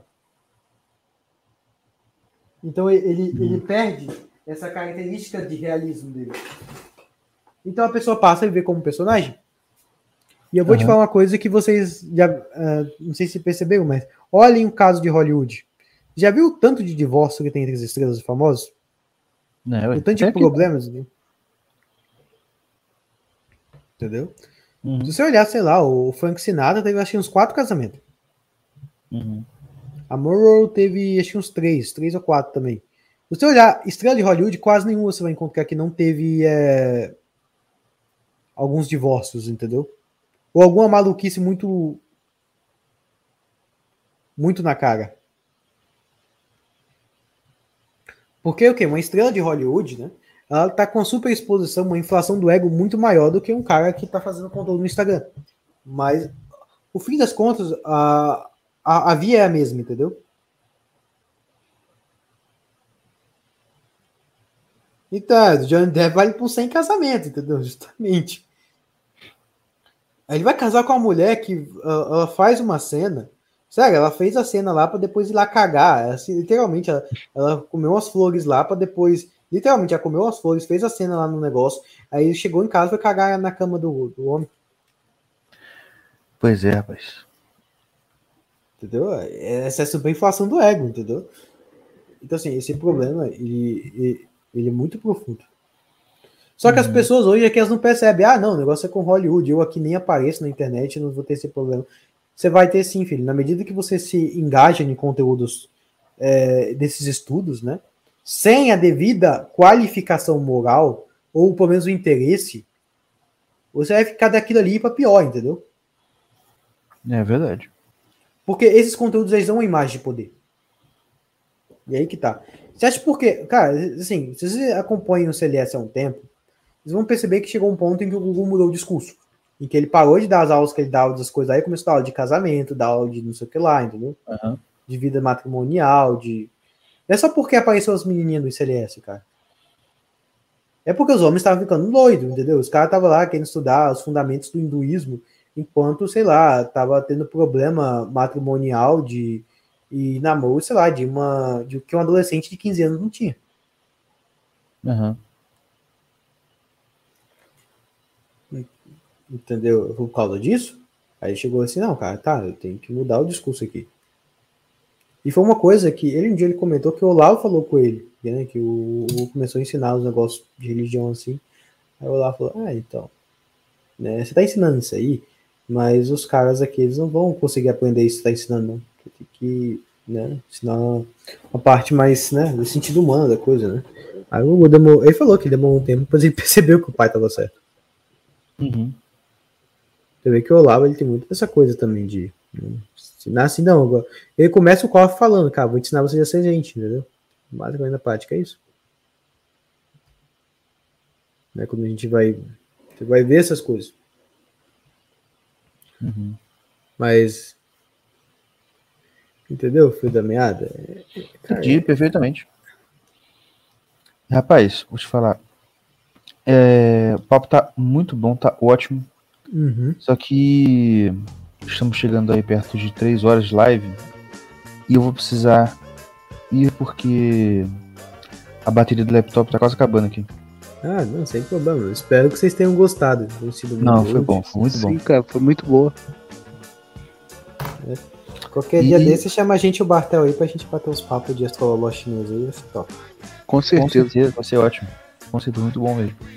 O lançamento do curso dele lá, a gente falou pra Isso gente. quando tiver mais perto de É, a gente faz. chegar, a gente faz uma outra pra falar do curso aí, né? Do, tipo assim, de lançamento mesmo. Sim, pra ajudar, né? Pra ajudar lançamento. Sim, claro. Ah, não. Isso é muito bom, cara.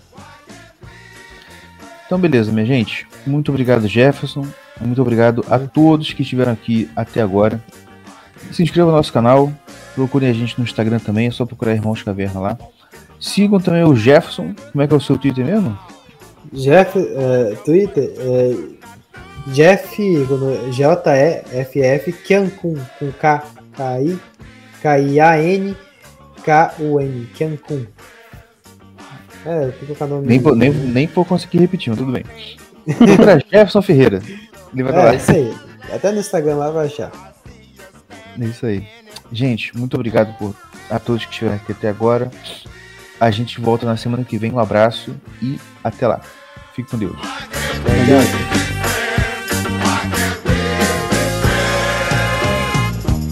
Of